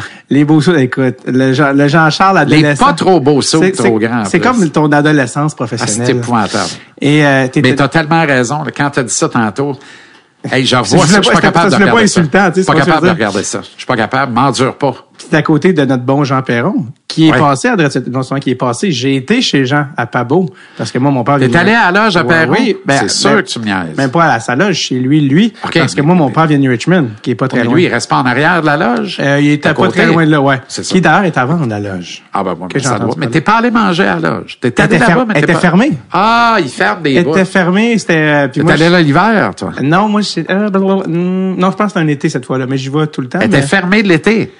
Je, ouais, parce que je me souviens, Voilà. j'ai dit, je sors de chez Jean, c'est sûr, je me pogne un retour à la loge. C'est Je sûr. passe, puis je me souviens, je pense que c'était fermé, puis depuis, on m'a dit qu'elle était à vendre, tout ça, je pense que c'était le projet de sa blonde. Tout Ouais. ça pour dire, le bon Jean est à, est à côté de toi, puis c'est drôle parce que c'est l'extrait qui a survécu euh, sur YouTube, et est-ce que je peux, ça, tu- mais il y en a eu, toi, tu vas me dire, c'est parce qu'il y en a eu trop. Tu vas me parler des Russes qu'on peut pas pénétrer à Montréal. Ça, c'est l'attaque à 5. OK, ça, c'était l'attaque à 5, ouais, ouais, 110%. avec, euh, avec Jean. L'attaque à 5 avec Jean, ouais. Puis t'es le seul qui semble flagué qui suis vient de dire ça. C'est lui dit ça. Les Russes sont pas pénétrables. Tu peux pas les pénétrer. Puis là, toi, tu te lèves en dire, ben là, vous allez, on va accuser ce En qui vient d'arriver. il ajoute à Montréal. Comme si tu pouvais les pénétrer n'importe où dans le monde, mais pas à Montréal. On est la capitale LGBTQ d'Amérique du Nord après San Francisco et on ne peut pas pénétrer. Moi, dans ma tête, c'est là que ça va, là. C'est pas ça que j'ai dit, là. Mais c'est tout ça qui se passe dans ma tête en deux nanosecondes. puis là, je me réveille, je dis, OK, rendu. Ah ouais. que tu veux faire de plus? Puis les autres, tout le monde, et, et personne trouve ça drôle. On dirait que personne à part toi réalise de, hey, avez entendu ce qu'il vient de dire, là? Ça n'a pas de bon sens. tu sais, genre, des, des moments, bon, bref, des moments, euh, Jean Perron. Euh, Ben, il y en a eu plusieurs Ben et ouais. ça fait et ça fait son charme pour vrai. exactement. Puis tu sais Jean Jean c'est tellement une bonne personne en plus Ah oui. là. Le podcast c'est- avec lui, je pense, c'est un moqueur lui-même. Fait Ben oui. comprend qu'on se moque de lui à l'occasion parce qu'il aime bien se moquer lui aussi pour vrai. Ben oui. C'est une bonne personne mais c'est un moqueur aussi. tu sais. Puis le, le podcast avec lui, je veux dire, ça a été, euh, je suis arrivé, les enregistreurs, tu sais, j'étais pas comme ici, je savais, puis OK, on part tu Ouais, OK, on part, t'as combien de temps? Ah non, c'est correct, vas-y. À tantôt, j'ai une chronique à, à Radio X à telle heure. Ouais. OK, c'est dans une heure et demie, fait comme ça. Ouais, ouais, mais tu sais, une heure et demie avec Jean, c'est c'est 15 minutes, là, tu sais. Exact. On n'avait pas fini la deuxième anecdote. Oh, attention, ça sonne, arrête les machines, le, le téléphone. John Cordick avait des boutons dans le dos, il se dopait. Ben, Il ferme le truc, il revient. OK, on t'a rendu Team Canada, Gretzky. Puis on est reparti, tu sais, puis c'était comme, puis on a fait un, puis, hey, Jean, si tu veux, on peut, si tu veux, on peut rapper. Ouais, ouais. On se met à jaser, puis à un moment donné, je comprends que Jean, il veut pas qu'il finisse le podcast. Tu sais, il veut pas qu'il finisse parce que Ah lui, non, il est lui, bien. Il est comme j'ai rien, moi, après. Là, je fais, écoute, mais. J'ai rien après. Non, non, mais tu sais, il, dit- tu il le dit pas, mais tu comprends que c'est ça. Moi je chez mon père. tu sais, il est comme, euh, je fais, hey, merci, tu sais, moi, je veux pas trop abuser de ça. Puis là, écoute, il se met à chercher sur le mur. Ça, c'est une photo de Béliveau. Ça, c'est 47. Parce que lui, il est comme, non, non, moi, faut que je fasse du temps, tu sais. Euh, Ton père c'est New Carlisle toi? non, New Richmond. Ah New Richmond. New Richmond, c'est Billy Chalard. New Carlisle, on salue Ouais. René Lévesque. Ouais. D'ailleurs, fun fact, la petite statue de René Lévesque à New Carlisle était en fait destinée à la ville de Québec. Puis quand, elle est Ah arrivée, ils ouais? ont fait, mais c'est quoi ça? Elle est minuscule, la statue de René Lévesque, c'est une vraie joke. OK, ben là, qu'est-ce qu'on fait? l'ont redonné. Envoyez-la à New Carlisle, faut Ben en faire une voyons. plus grosse. Mais non, c'est, c'est, elle est plus petite que grandeur nature, puis les petits poils étaient déjà pas énormes. C'est vrai. envoyé ça à New Carlisle. D'ailleurs, c'est pour ça Wow. que, c'est pour ça que René était un des rares chefs du PQ qui parlait bien anglais. Il venait d'une ville où c'était 60 C'est vrai. euh, C'est vrai. anglophone, mais par rapport à, à Yves que tu parlais, tu sais, qui t'avait dit Ouais. à 16 ans, un, un autre chose qui revient par rapport à, à toi, puis qui, qui va, que tu vas être content d'entendre par rapport à, à la génération plus jeune, euh, et on m'a dit et redit, une des grandes qualités de Jean-Charles, c'est qu'il aime tendre la main puis donner la chance Ouais. aux jeunes. Ouais. Euh, tu as développé une relation spéciale avec Max Vanout, mais Ouais. avec Daphné également, euh, Malbeuf, que tu surnommes. Tibeux. Euh, et euh, que t'as- t'as gardé ça en tête de redonner la chance à ces jeunes-là. D'ailleurs, t'as pas un pas un, un in- je sais pas, je sais pas, encore une fois, je connais pas l'histoire, mais un accident de voiture qui implique euh, Daphné. T'es pas déjà rentré dans le char à Daphné, ma Non, c'était une blague. Ah, ok. C'était le char de son futur ex-chum. fait qu'on voulait, on voulait frémer Daphné. Fait que j'ai frémé Daphné. en Ah, voilà. Mais le pire, c'est que le, le char était bossé pour vrai. Fait que quand on a vu que le char était bossé, je suis venu croche, j'avais pensé vraiment que c'est moi qui ai bossé le char. Mais finalement, euh, le dude a été très honnête puis il a dit non, non, non, non, c'est, le char était bossé déjà. On n'a jamais rentré dans le char, mais j'ai fait à croire que j'avais reculé dans son, dans sa tondeuse à batterie. OK, ouais, ok, arrêté. hein. Ouais. Parce qu'on m'a dit qu'il y avait une autre. Là, il y a des affaires, je me dis, mon Dieu, t'as pas une autre anecdote de char qui implique Claude Legault? Oui, oui, oui, mais ça, c'est dans montagne. euh, ça, c'est dans montagne à Shefford. J'étais avec euh, Pierre Gabriel, un de mes garçons. Il y a une tempête, la montagne est vraiment glacée, là, tu sais. Puis c'est pas tout le monde qui a des pneus à clous pour monter là. Et là, on monte, puis on voit une, une mini fourgonnette qui est, qui est croche, puis une madame qui a l'air toute décontenancée, euh, debout à côté de la mini fourgonnette. Évidemment, on s'arrête pour prêter secours, prêter main forte. Puis là, on- comment allez-vous, madame? Êtes-vous correct? Elle dit, oui, oui, le monsieur s'occupe de ça. Il y a un gars qui sort d'en dessous du truck. C'est Claude Legault. Il dit, Jean-Charles, j'ai mon assis de voyage. J'ai dit, mais t'avais l'air d'un bon gars, tu viens de me le prouver. Fait qu'on s'est pogné à trois pour sortir la madame de là. Oh Elle a my jamais monté. On l'a descendu en bas. On est allé amener à son endroit de visite. Puis voilà. Puis Claude, ça a été notre première rencontre, euh, Claude et moi. J'ai jamais rencontré personne avant? Ben, jamais parlé, en tout cas. On Ok. s'était croisés de loin. jamais ouais, parlé, ça a été la première fois. Wow. c'est là qu'il c'est là qu'il m'a dit, je t'écoute euh, religieusement, puis blablabla. Ah, parce que lui, c'est un gros fan du Gros fan. là. Il y en a plusieurs, il y en a plus qu'on pense. Ah oui, c'est ben le oui. fun. C'est le fun de sentir qu'on qu'on que ces gens-là prennent du bon temps à l'écoute puis tout ça, tu sais, c'est oui. important. Gros, pour moi, les je- kids, c'est important aussi. Euh, moi, je, je- moi, on m'en a pas donné de break puis euh, puis peut-être que ça aurait changé le cours de l'histoire, tu sais. Fait que Ça aurait- euh, ouais, peut-être que ça aurait été pas le concours, ça aurait été d'autres choses. Puis Exact. Butterfly exact. effect, comme Puis on tu dit. sais, même si il y a eu des aventures moins heureuses, c'est-à-dire que c'était moins concluant, ça m'a pas empêché de donner la chance au suivant pareil après. Ah oui. Parce que c'est pas parce que ça marche pas avec un que ça marchera pas avec l'autre. Certainement. C'est, tu sais, c'est comme le gars que passe 100 pièces au beau-frère, puis le beau-frère il remet pas, passera plus jamais 10 pièces à personne. Ouais. Ben, je pense que tu es wrong, là. Tu Ouais. comprends? Je pense que tu vas te priver d'un terreau, peut-être d'une fertilité époustouflante. C'est la- production qui m'a appris ça, là. tu sais. Donne la chance aux coureurs. Ben oui. T'es un grand fan, euh, ben un grand fan, pas un fan, un amoureux de la langue française. Ouais. Euh, t'es, t'es, bon, t'es- t'es un fan de l'émission Plus on est fou, plus on lit. Oui. Euh, que, que certains, ça les étonne, mais quand tu y penses, c'est pas tant étonnant parce que t'es tellement, un- t'aimes rechercher le bon mot, la musicalité, tout ça. En fait, oui, puis j'aime la bonne radio et c'était de la grande radio. Puis Oui. j'aime de la radio qui est menée de main de maître et euh, Marie-Louise Arsenault est une euh, une chef extraordinaire à la barre d'une émission. T'étais même, euh, euh, c'est rare qu'on te voit nerveux, mais nerveux d'aller dans les médias. Quand t'es allé, euh, quand t'as commencé, t'as as commencé en disant, hey, j'étais un peu stressé d'être Ouais. parce que c'est Ouais. Marie-Louise, parce que. un plateau impressionnant. L'écran géant de, de 20 par 20 euh, derrière. Euh, puis j'ai comme compris en arrivant là, encore une fois feeling, j'ai compris dans le regard de l'équipe quand je suis arrivé là que j'étais pas un ami de l'émission, qu'on m'invitait pas. euh, moi, j'avais innocemment, j'ai dit oui parce que c'est une émission que j'écoutais. J'ai beaucoup de respect pour Marie-Louise. J'ai pas catché que c'était moi le hot seat de la semaine. OK. Je l'ai pas catché. Ah, c'est ça, non, mais je peux être sans dessin de même. fait que, Elle voulait te parler de la femme, la sans des dessin dans le ou sport, naïf, dans- la naïveté, c'est une, c'est une, c'est une qualité tant qu'à moi. Fait que je me suis pas méfié, puis je suis allé là. Euh, puis dans la face du monde, j'ai dit, oh, je suis en terrain hostile. Pourquoi? Pas catché. Jusqu'à ce que l'entrevue commence. Mais si t'as de quoi te reprocher, tu t'en vas. Tu Ouais. refuses s'il va même pas. Ah ouais. Moi, j'ai rien à me reprocher. Je vais y aller. Tu veux que je, tu sais, tu veux que je te dise quoi? J'ai, j'ai rien à cacher, puis j'ai rien à me reprocher. J'y vais. Puis là, l'entrevue commence. Je dis, voyons, qu'est-ce qui se passe, tu sais? On est où, là? Parce que t'étais. Tu sais, ça, cette bout-là, je déplore un peu parce qu'il y a du montage dans l'émission. Fait que mes meilleurs liners sont pas au montage final. Puis je trouve ça triste. Il y Ah. avait des bonnes, tu sais. Il y avait des bonnes. Ouais. Parce qu'ils ont gardé. euh, Ben oui, ben tu sais, à un moment donné, mais ils ont bien vu qu'il n'y avait pas d'histoire finalement. Mm-hmm. Mais là, on a compris, je pense que eux et moi, on a compris comment ils s'étaient un peu fait craquer à Mm. mon sujet. Puis que finalement, la personne qui les a avait probablement un agenda. Et quand tu as un agenda comme ça, puis que tu de berlificotailler comme ça, c'est cousu de fil blanc. Les gens sont pas caves. Moi, je suis persuadé qu'ils ont eu le retour de vague que moi j'ai eu. Moi, j'ai eu une vague de sympathie à la suite de la diffusion de ça. C'est sûr qu'ils ont eu la vague de marde. Ils me l'ont pas dit, ils s'en vanteront pas. Ils m'ont pas réinvité depuis. Mais c'est sûr qu'ils n'ont pas eu une vague de sympathie. J'étais pas le bon client pour le sujet, qui est un bon sujet, certes, Qui était? euh, la présence des femmes. Dans les Le- médias La sportifs. chasse gardée des médias sportifs, un boys club, puis tout ça. S'il y a quelqu'un qui est pas dans le boys club, c'est bien moi. Donc, je suis le mauvais client en partant. Tu comprends? Puis vos chiffres d'écoute sont faméliques. Mais oui, mais ta référence, c'est dans les coulisses. Tu me niaises-tu? T'as 14 recherchistes, puis tu prends un poste dans les coulisses en référence pour dire que j'ai pas des bons chiffres. Excuse-moi, là. Si j'avais des chiffres aussi médiocres que ce qui est écrit là, fait longtemps que je travaillerais plus là.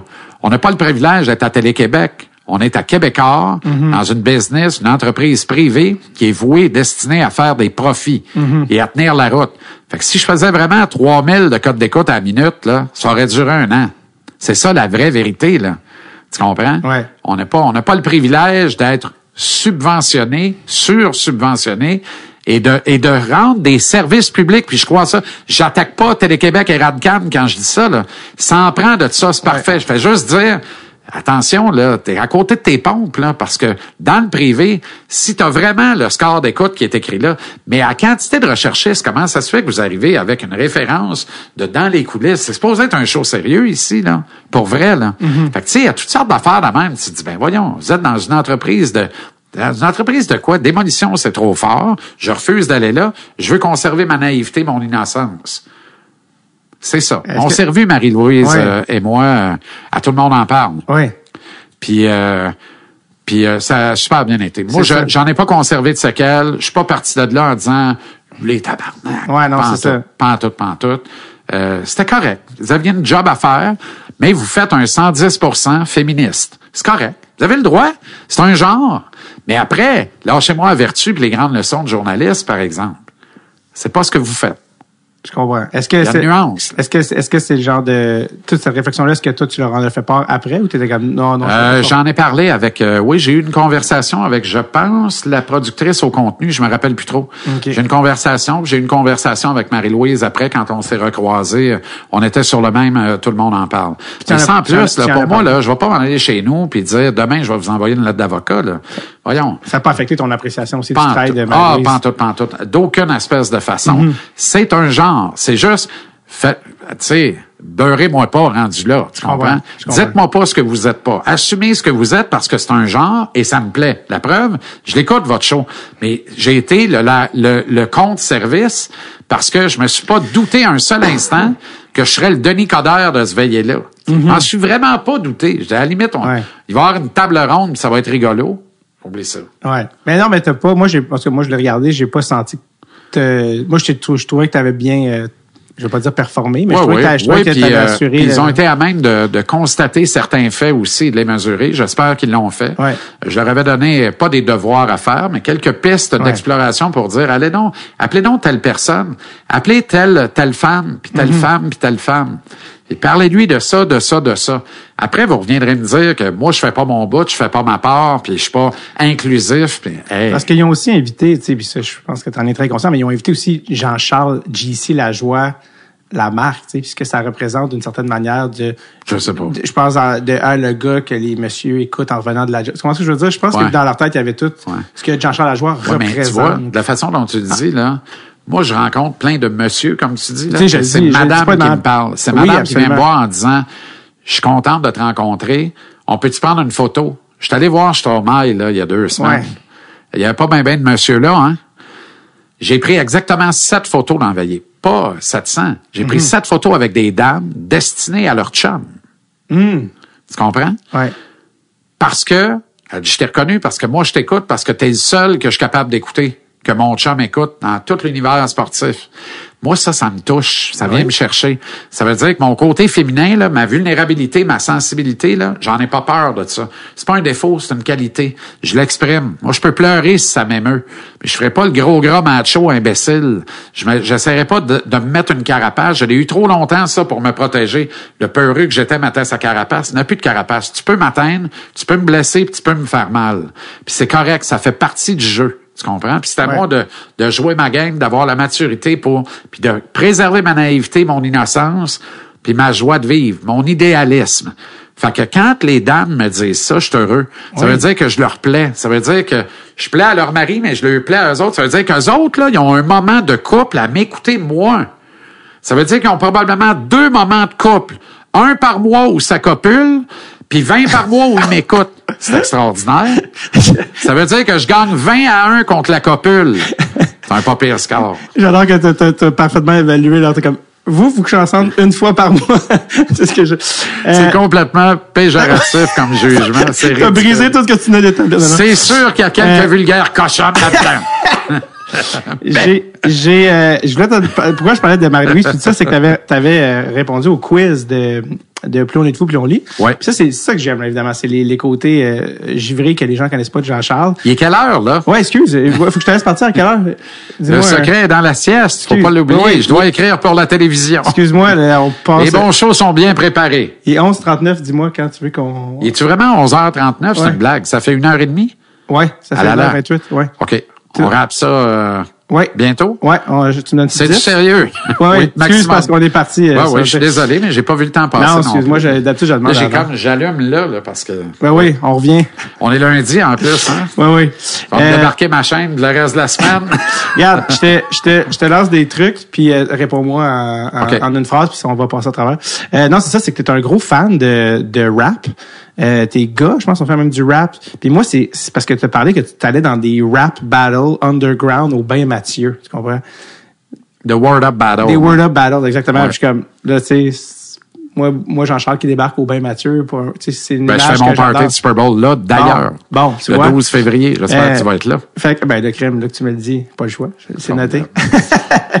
Mais, euh, non, ça, je veux savoir, c'était qui, toi, t'es, parce que, non, est-ce que t'écoutes encore du, du rap? Absolument. Puis je veux savoir. Mais j'écoute de tout, en fait. J'écoute de tout. T'écoutes de tout, ok. Euh, non, pas de tout. J'écoute pas de death metal. J'ai pas Non. cette violence. Je suis pas capable. Je Non, respecte ça, là, mais je, suis juste pas capable. J'écoute pas de heavy metal ben ben non plus. Mais je vais écouter du rock pesant. J'écoute du punk. J'adore ça. J'adore le Ouais. punk. C'est quoi que t'écoutes? Euh, Euh, vulgaire machin principalement, mais tous les autres, Grimmskunk. Euh, très- beaucoup plus francophone, évidemment, c'est ça. Toi, c'est un. Ouais, principalement. Ouais. francophone, mais je l'ai pogné la Wave Green Day à l'époque, là, Ah oui. au détour des. euh, Dookie ou. de- euh, ouais, exact. Je l'ai, mais je l'ai pogné ça, c'était correct, mais ça a jamais été plus fort que ce qu'on fait ici, comme dans tout. Tu sais, tu comprends? Mais j'étais un dans le rap, j'étais un vieux fini. Là, je, dé- tu sais, je découvre de plus en plus la nouvelle génération, puis tout ça. Euh, Sarah May, notamment, qui est, qui est absolument extraordinaire. Euh, euh, Fouki, euh, évidemment. Euh, mais C'est qui tes go-to, là, tes artistes de rap auxquels tu dis, tu dis, je suis un vieux de la vieille, mais c'est quoi tes, Ben tes écoute, euh, Mosaïon, pour moi, Mosaïon, ça joue dans tous mes parties, invariablement, tout le temps, tout le temps, tout le temps. Ouais. Pour moi, ça, c'est une quelle famille créatrice extraordinaire. Mosaïon, c'est très, très fort. Sans pression, ça demeure pas mal le vrai Godfather de toute cette patente-là. Mais tantôt, quand t'as dit que je suis arrivé en territoire hostile, euh, j'ai failli te... Parce que le, le fameux album de dans Sans pression, ou la- c'était leur tune qui s'appelait Territoire hostile. Oui, Quand oui. t'as dit que je suis arrivé à- à- dans les médias, j'ai failli dire Oui. dans les territoires hostiles, sans pression. Ben, c'est très bon ce que tu dis là, parce que je suis arrivé en territoire hostile, mais sans pression. ah, voilà. J'étais très détendu. Je me suis pas imposé de pression parce que j'étais en territoire hostile. C'est un super lien, ça. Ah oui. Wow, bravo. C'est cool. Euh, Webster. euh, Webster, OK. euh, Il y en a. euh, écoute, Webster, d'ailleurs, qui a participé à la, au thème du Cégep Limoilou, l'équipe de football. Tu veux pas fuck avec nous? Ah ouais? Ah ouais, absolument. C'est incroyable. Ça paraît que je suis pas sûr qu'il en est fier encore aujourd'hui, mais, mais soyons fiers de tout ce qu'on a fait. Euh, c'est cool, tu sais. Puis- 100%. Mais tu sais, je, je, je suis pas. euh, le rap a ses heures pour moi, le hip-hop a ses heures pour Mhm. moi, tu sais. Euh, T'avais cité, écoute, t'avais, t'avais même cité, euh, ça m'avait marqué. c'est sûr que j'ai cité Eminem. Non, t'avais cité, euh, euh, voyons, euh, à tout le monde en parle, t'avais pris, euh, Ah, MC Solar. MC Solar, voilà. Ben oui, le congédiement de Michel Terrien. Michel est- Terrien, est MC Solar, même combat, victime de la mode, tel est son nom de code. Voilà. Ça m'a valu toutes mes autres présences, à tout le monde en parle, je pense. C'est les gens t'en ont parlé beaucoup. Ben, Guillaume l'avait trouvé particulièrement bonne. Je pense que ça, c'est plus important que les gens. Ouais, voilà, c'est ça. Pour y retourner. Pour être invité au souper après. Quel bon gars, par exemple. Ouais. Et très agréable. Je me suis encore de la face de Danny Dubé qui fait, hey, elle, tu l'avais préparée, Jean-Charles t'a fait, oh, j'avoue que celle-là était un petit. Celle-là était préparée. était locked and loaded. Mais préparé même pas depuis longtemps. non. Ah non, non, c'était en me lavant le derrière avant d'aller là. C'est entre l'avant-dernière. Ouais. J'ai dit, me semble, c'est pas pire, ça. S'il y a une chose qu'on a appris, c'est que t'es un gars de moment. Le, le tape, c'est un one take. Ça, c'est ça. OK, quand Oui. je vais arriver, un- bon, c'est Ben, je fais jeu. du direct 5 heures par jour. Exact. Si tu me rentres dans un studio et on est obligé de faire la take quatre fois, ça va mal aller. Ça va très mal. Hey, J'ai fait Demain des hommes, là, Ah, la extraordinaire série ton d'ailleurs, qu'il gars? faut encore revoir sur tout.tv. Ton gars jouait pas dedans? Ouais, deux de mes gars, en Deux fait. Mon gardien de but était figurant. Hmm. Faisait la, la doublure de, de Momesso. Oui. Le fils de Sergio, Oui. qui est un bon joueur de hockey, mais qui savait pas gauler, puis c'était le goaler dans la série. Fait que sa doublure, Oui. c'était Charles-Olivier. Et Pierre Gabriel euh, faisait le jeune attaquant vedette, espoir de la Ligue nationale, puis tout ça. Moi, je faisais le descripteur et animateur radio affecté à la couverture de l'équipe. Mais il a fallu que j'aille faire de la post synchro pour la description. Écoute-moi bien, là. J'ai dit, euh, OK. Donc, on va coucher ici. Puis là, tu as Yves-Christian Fournier de l'autre côté, avec l'auteur Guillaume Vigneault, deux gars que je respecte, mais à un niveau que Oui. t'as même pas d'idée. Puis mon chum Richard Gaudreau, qui était le producteur de ça. Qui a fait les qui est boys. un bum de Qui Saint-Michel, comme je les aime. Qui Ah ouais, ben oui. quel bon Jack. Oui. Un gars extraordinaire. Et, euh, et là, je vois les deux moineaux traverser puis venir dans le boot. Yves Christian puis Guillaume. Puis là, Guillaume, il dit, écoute bien, là, moi, j'ai pas de, de caprice d'auteur. Moi, je t'ai écrit ça, mais je savais que tu allais le mettre dans tes mots. Ah oui, hein? Il dit donc, j'ai dit feu vert, feu vert. Parfait.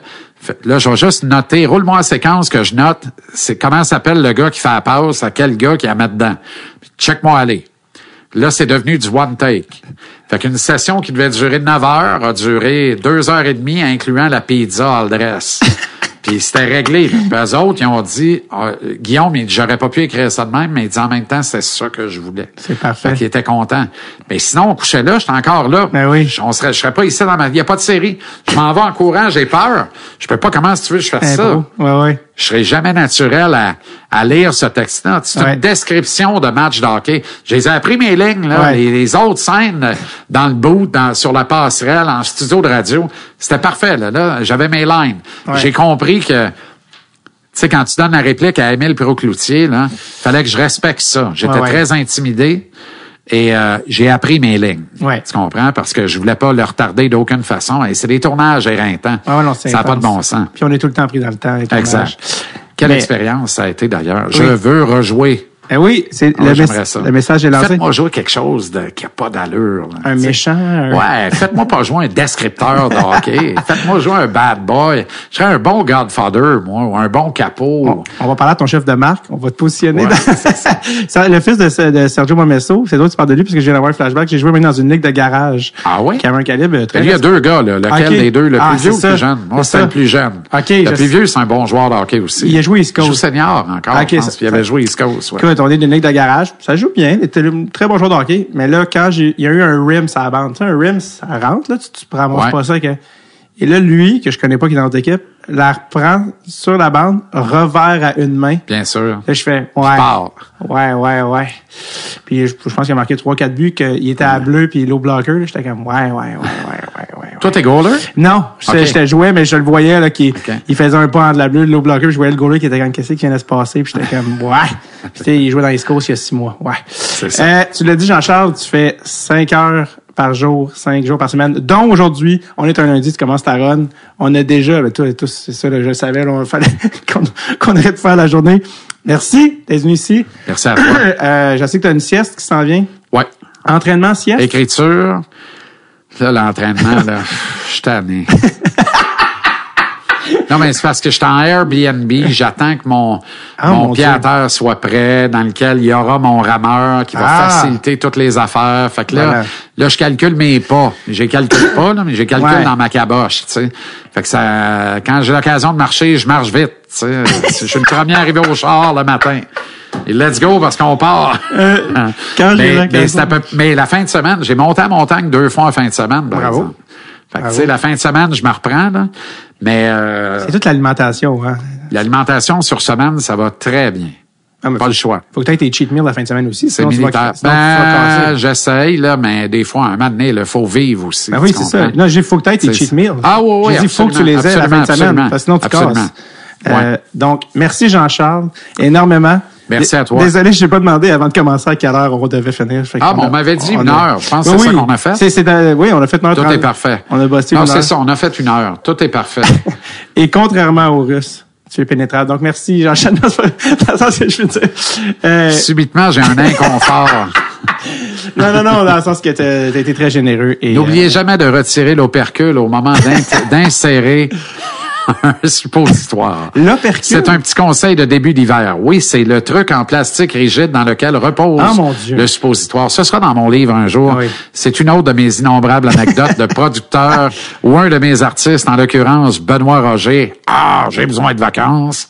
A perdu la voix alors qu'il animait un gros corpo à Mont-Laurier et que voulant le frémer comme je frame tous mes amis avec des tours pendables à chaque fois, qui sont pas des tours de mon oncle, c'est toujours de la touch, c'est toujours bien fait, j'adore ça. Non, mais j'ai un, je suis un homme de goût. c'est connu. Et j'ai du style. Dans une anecdote de suppositoire. Ouais, et je m'en vais chercher le suppositoire. J'ai dit là, tu t'en vas dans la salle de bain parce que c'est pas beau à voir, je veux pas voir ça. Puis là, tu prends le- l'enveloppe, puis tu t'insères ça, puis là, ça va fondre tranquillement, ça va se répandre dans ton organisme. Puis quand tu vas retourner faire un numéro 2, l'enveloppe va ressortir, tu sais. Il dit Ah oui, hein, parfait. Alors, il s'en va dans la salle de bain. Je me colle la- évidemment l'oreille sur la porte et tout ce que j'entends, c'est des onomatopées. Ah, ah, ah, ah. Puis il est pas en, il est pas en personnage. Aïe. Non, il est un personnage. Et là, il sort de là. Et là, il a le truc dans les mains. Il y a un petit peu de sang sur le bout. Et il dit, j'y arriverai pas. Et moi, là, je braille. Il dit, qu'est-ce qu'il y a? Qu'est-ce qu'il y a, mon tabarnak? Et là, j'y explique qu'il faut enlever le, Tabarouette. C'était formidable. Ça doit être le fun quand il faut qu'ils mettent un condom. Euh, merci énormément, Jean-Charles, d'être passé au podcast. Merci à toi. Jean-Charles, tu es libre. Merci. Oui, absolument. De- depuis que je me connais, d'ailleurs. merci. Bonne chance pour euh, tantôt. Merci. Bye.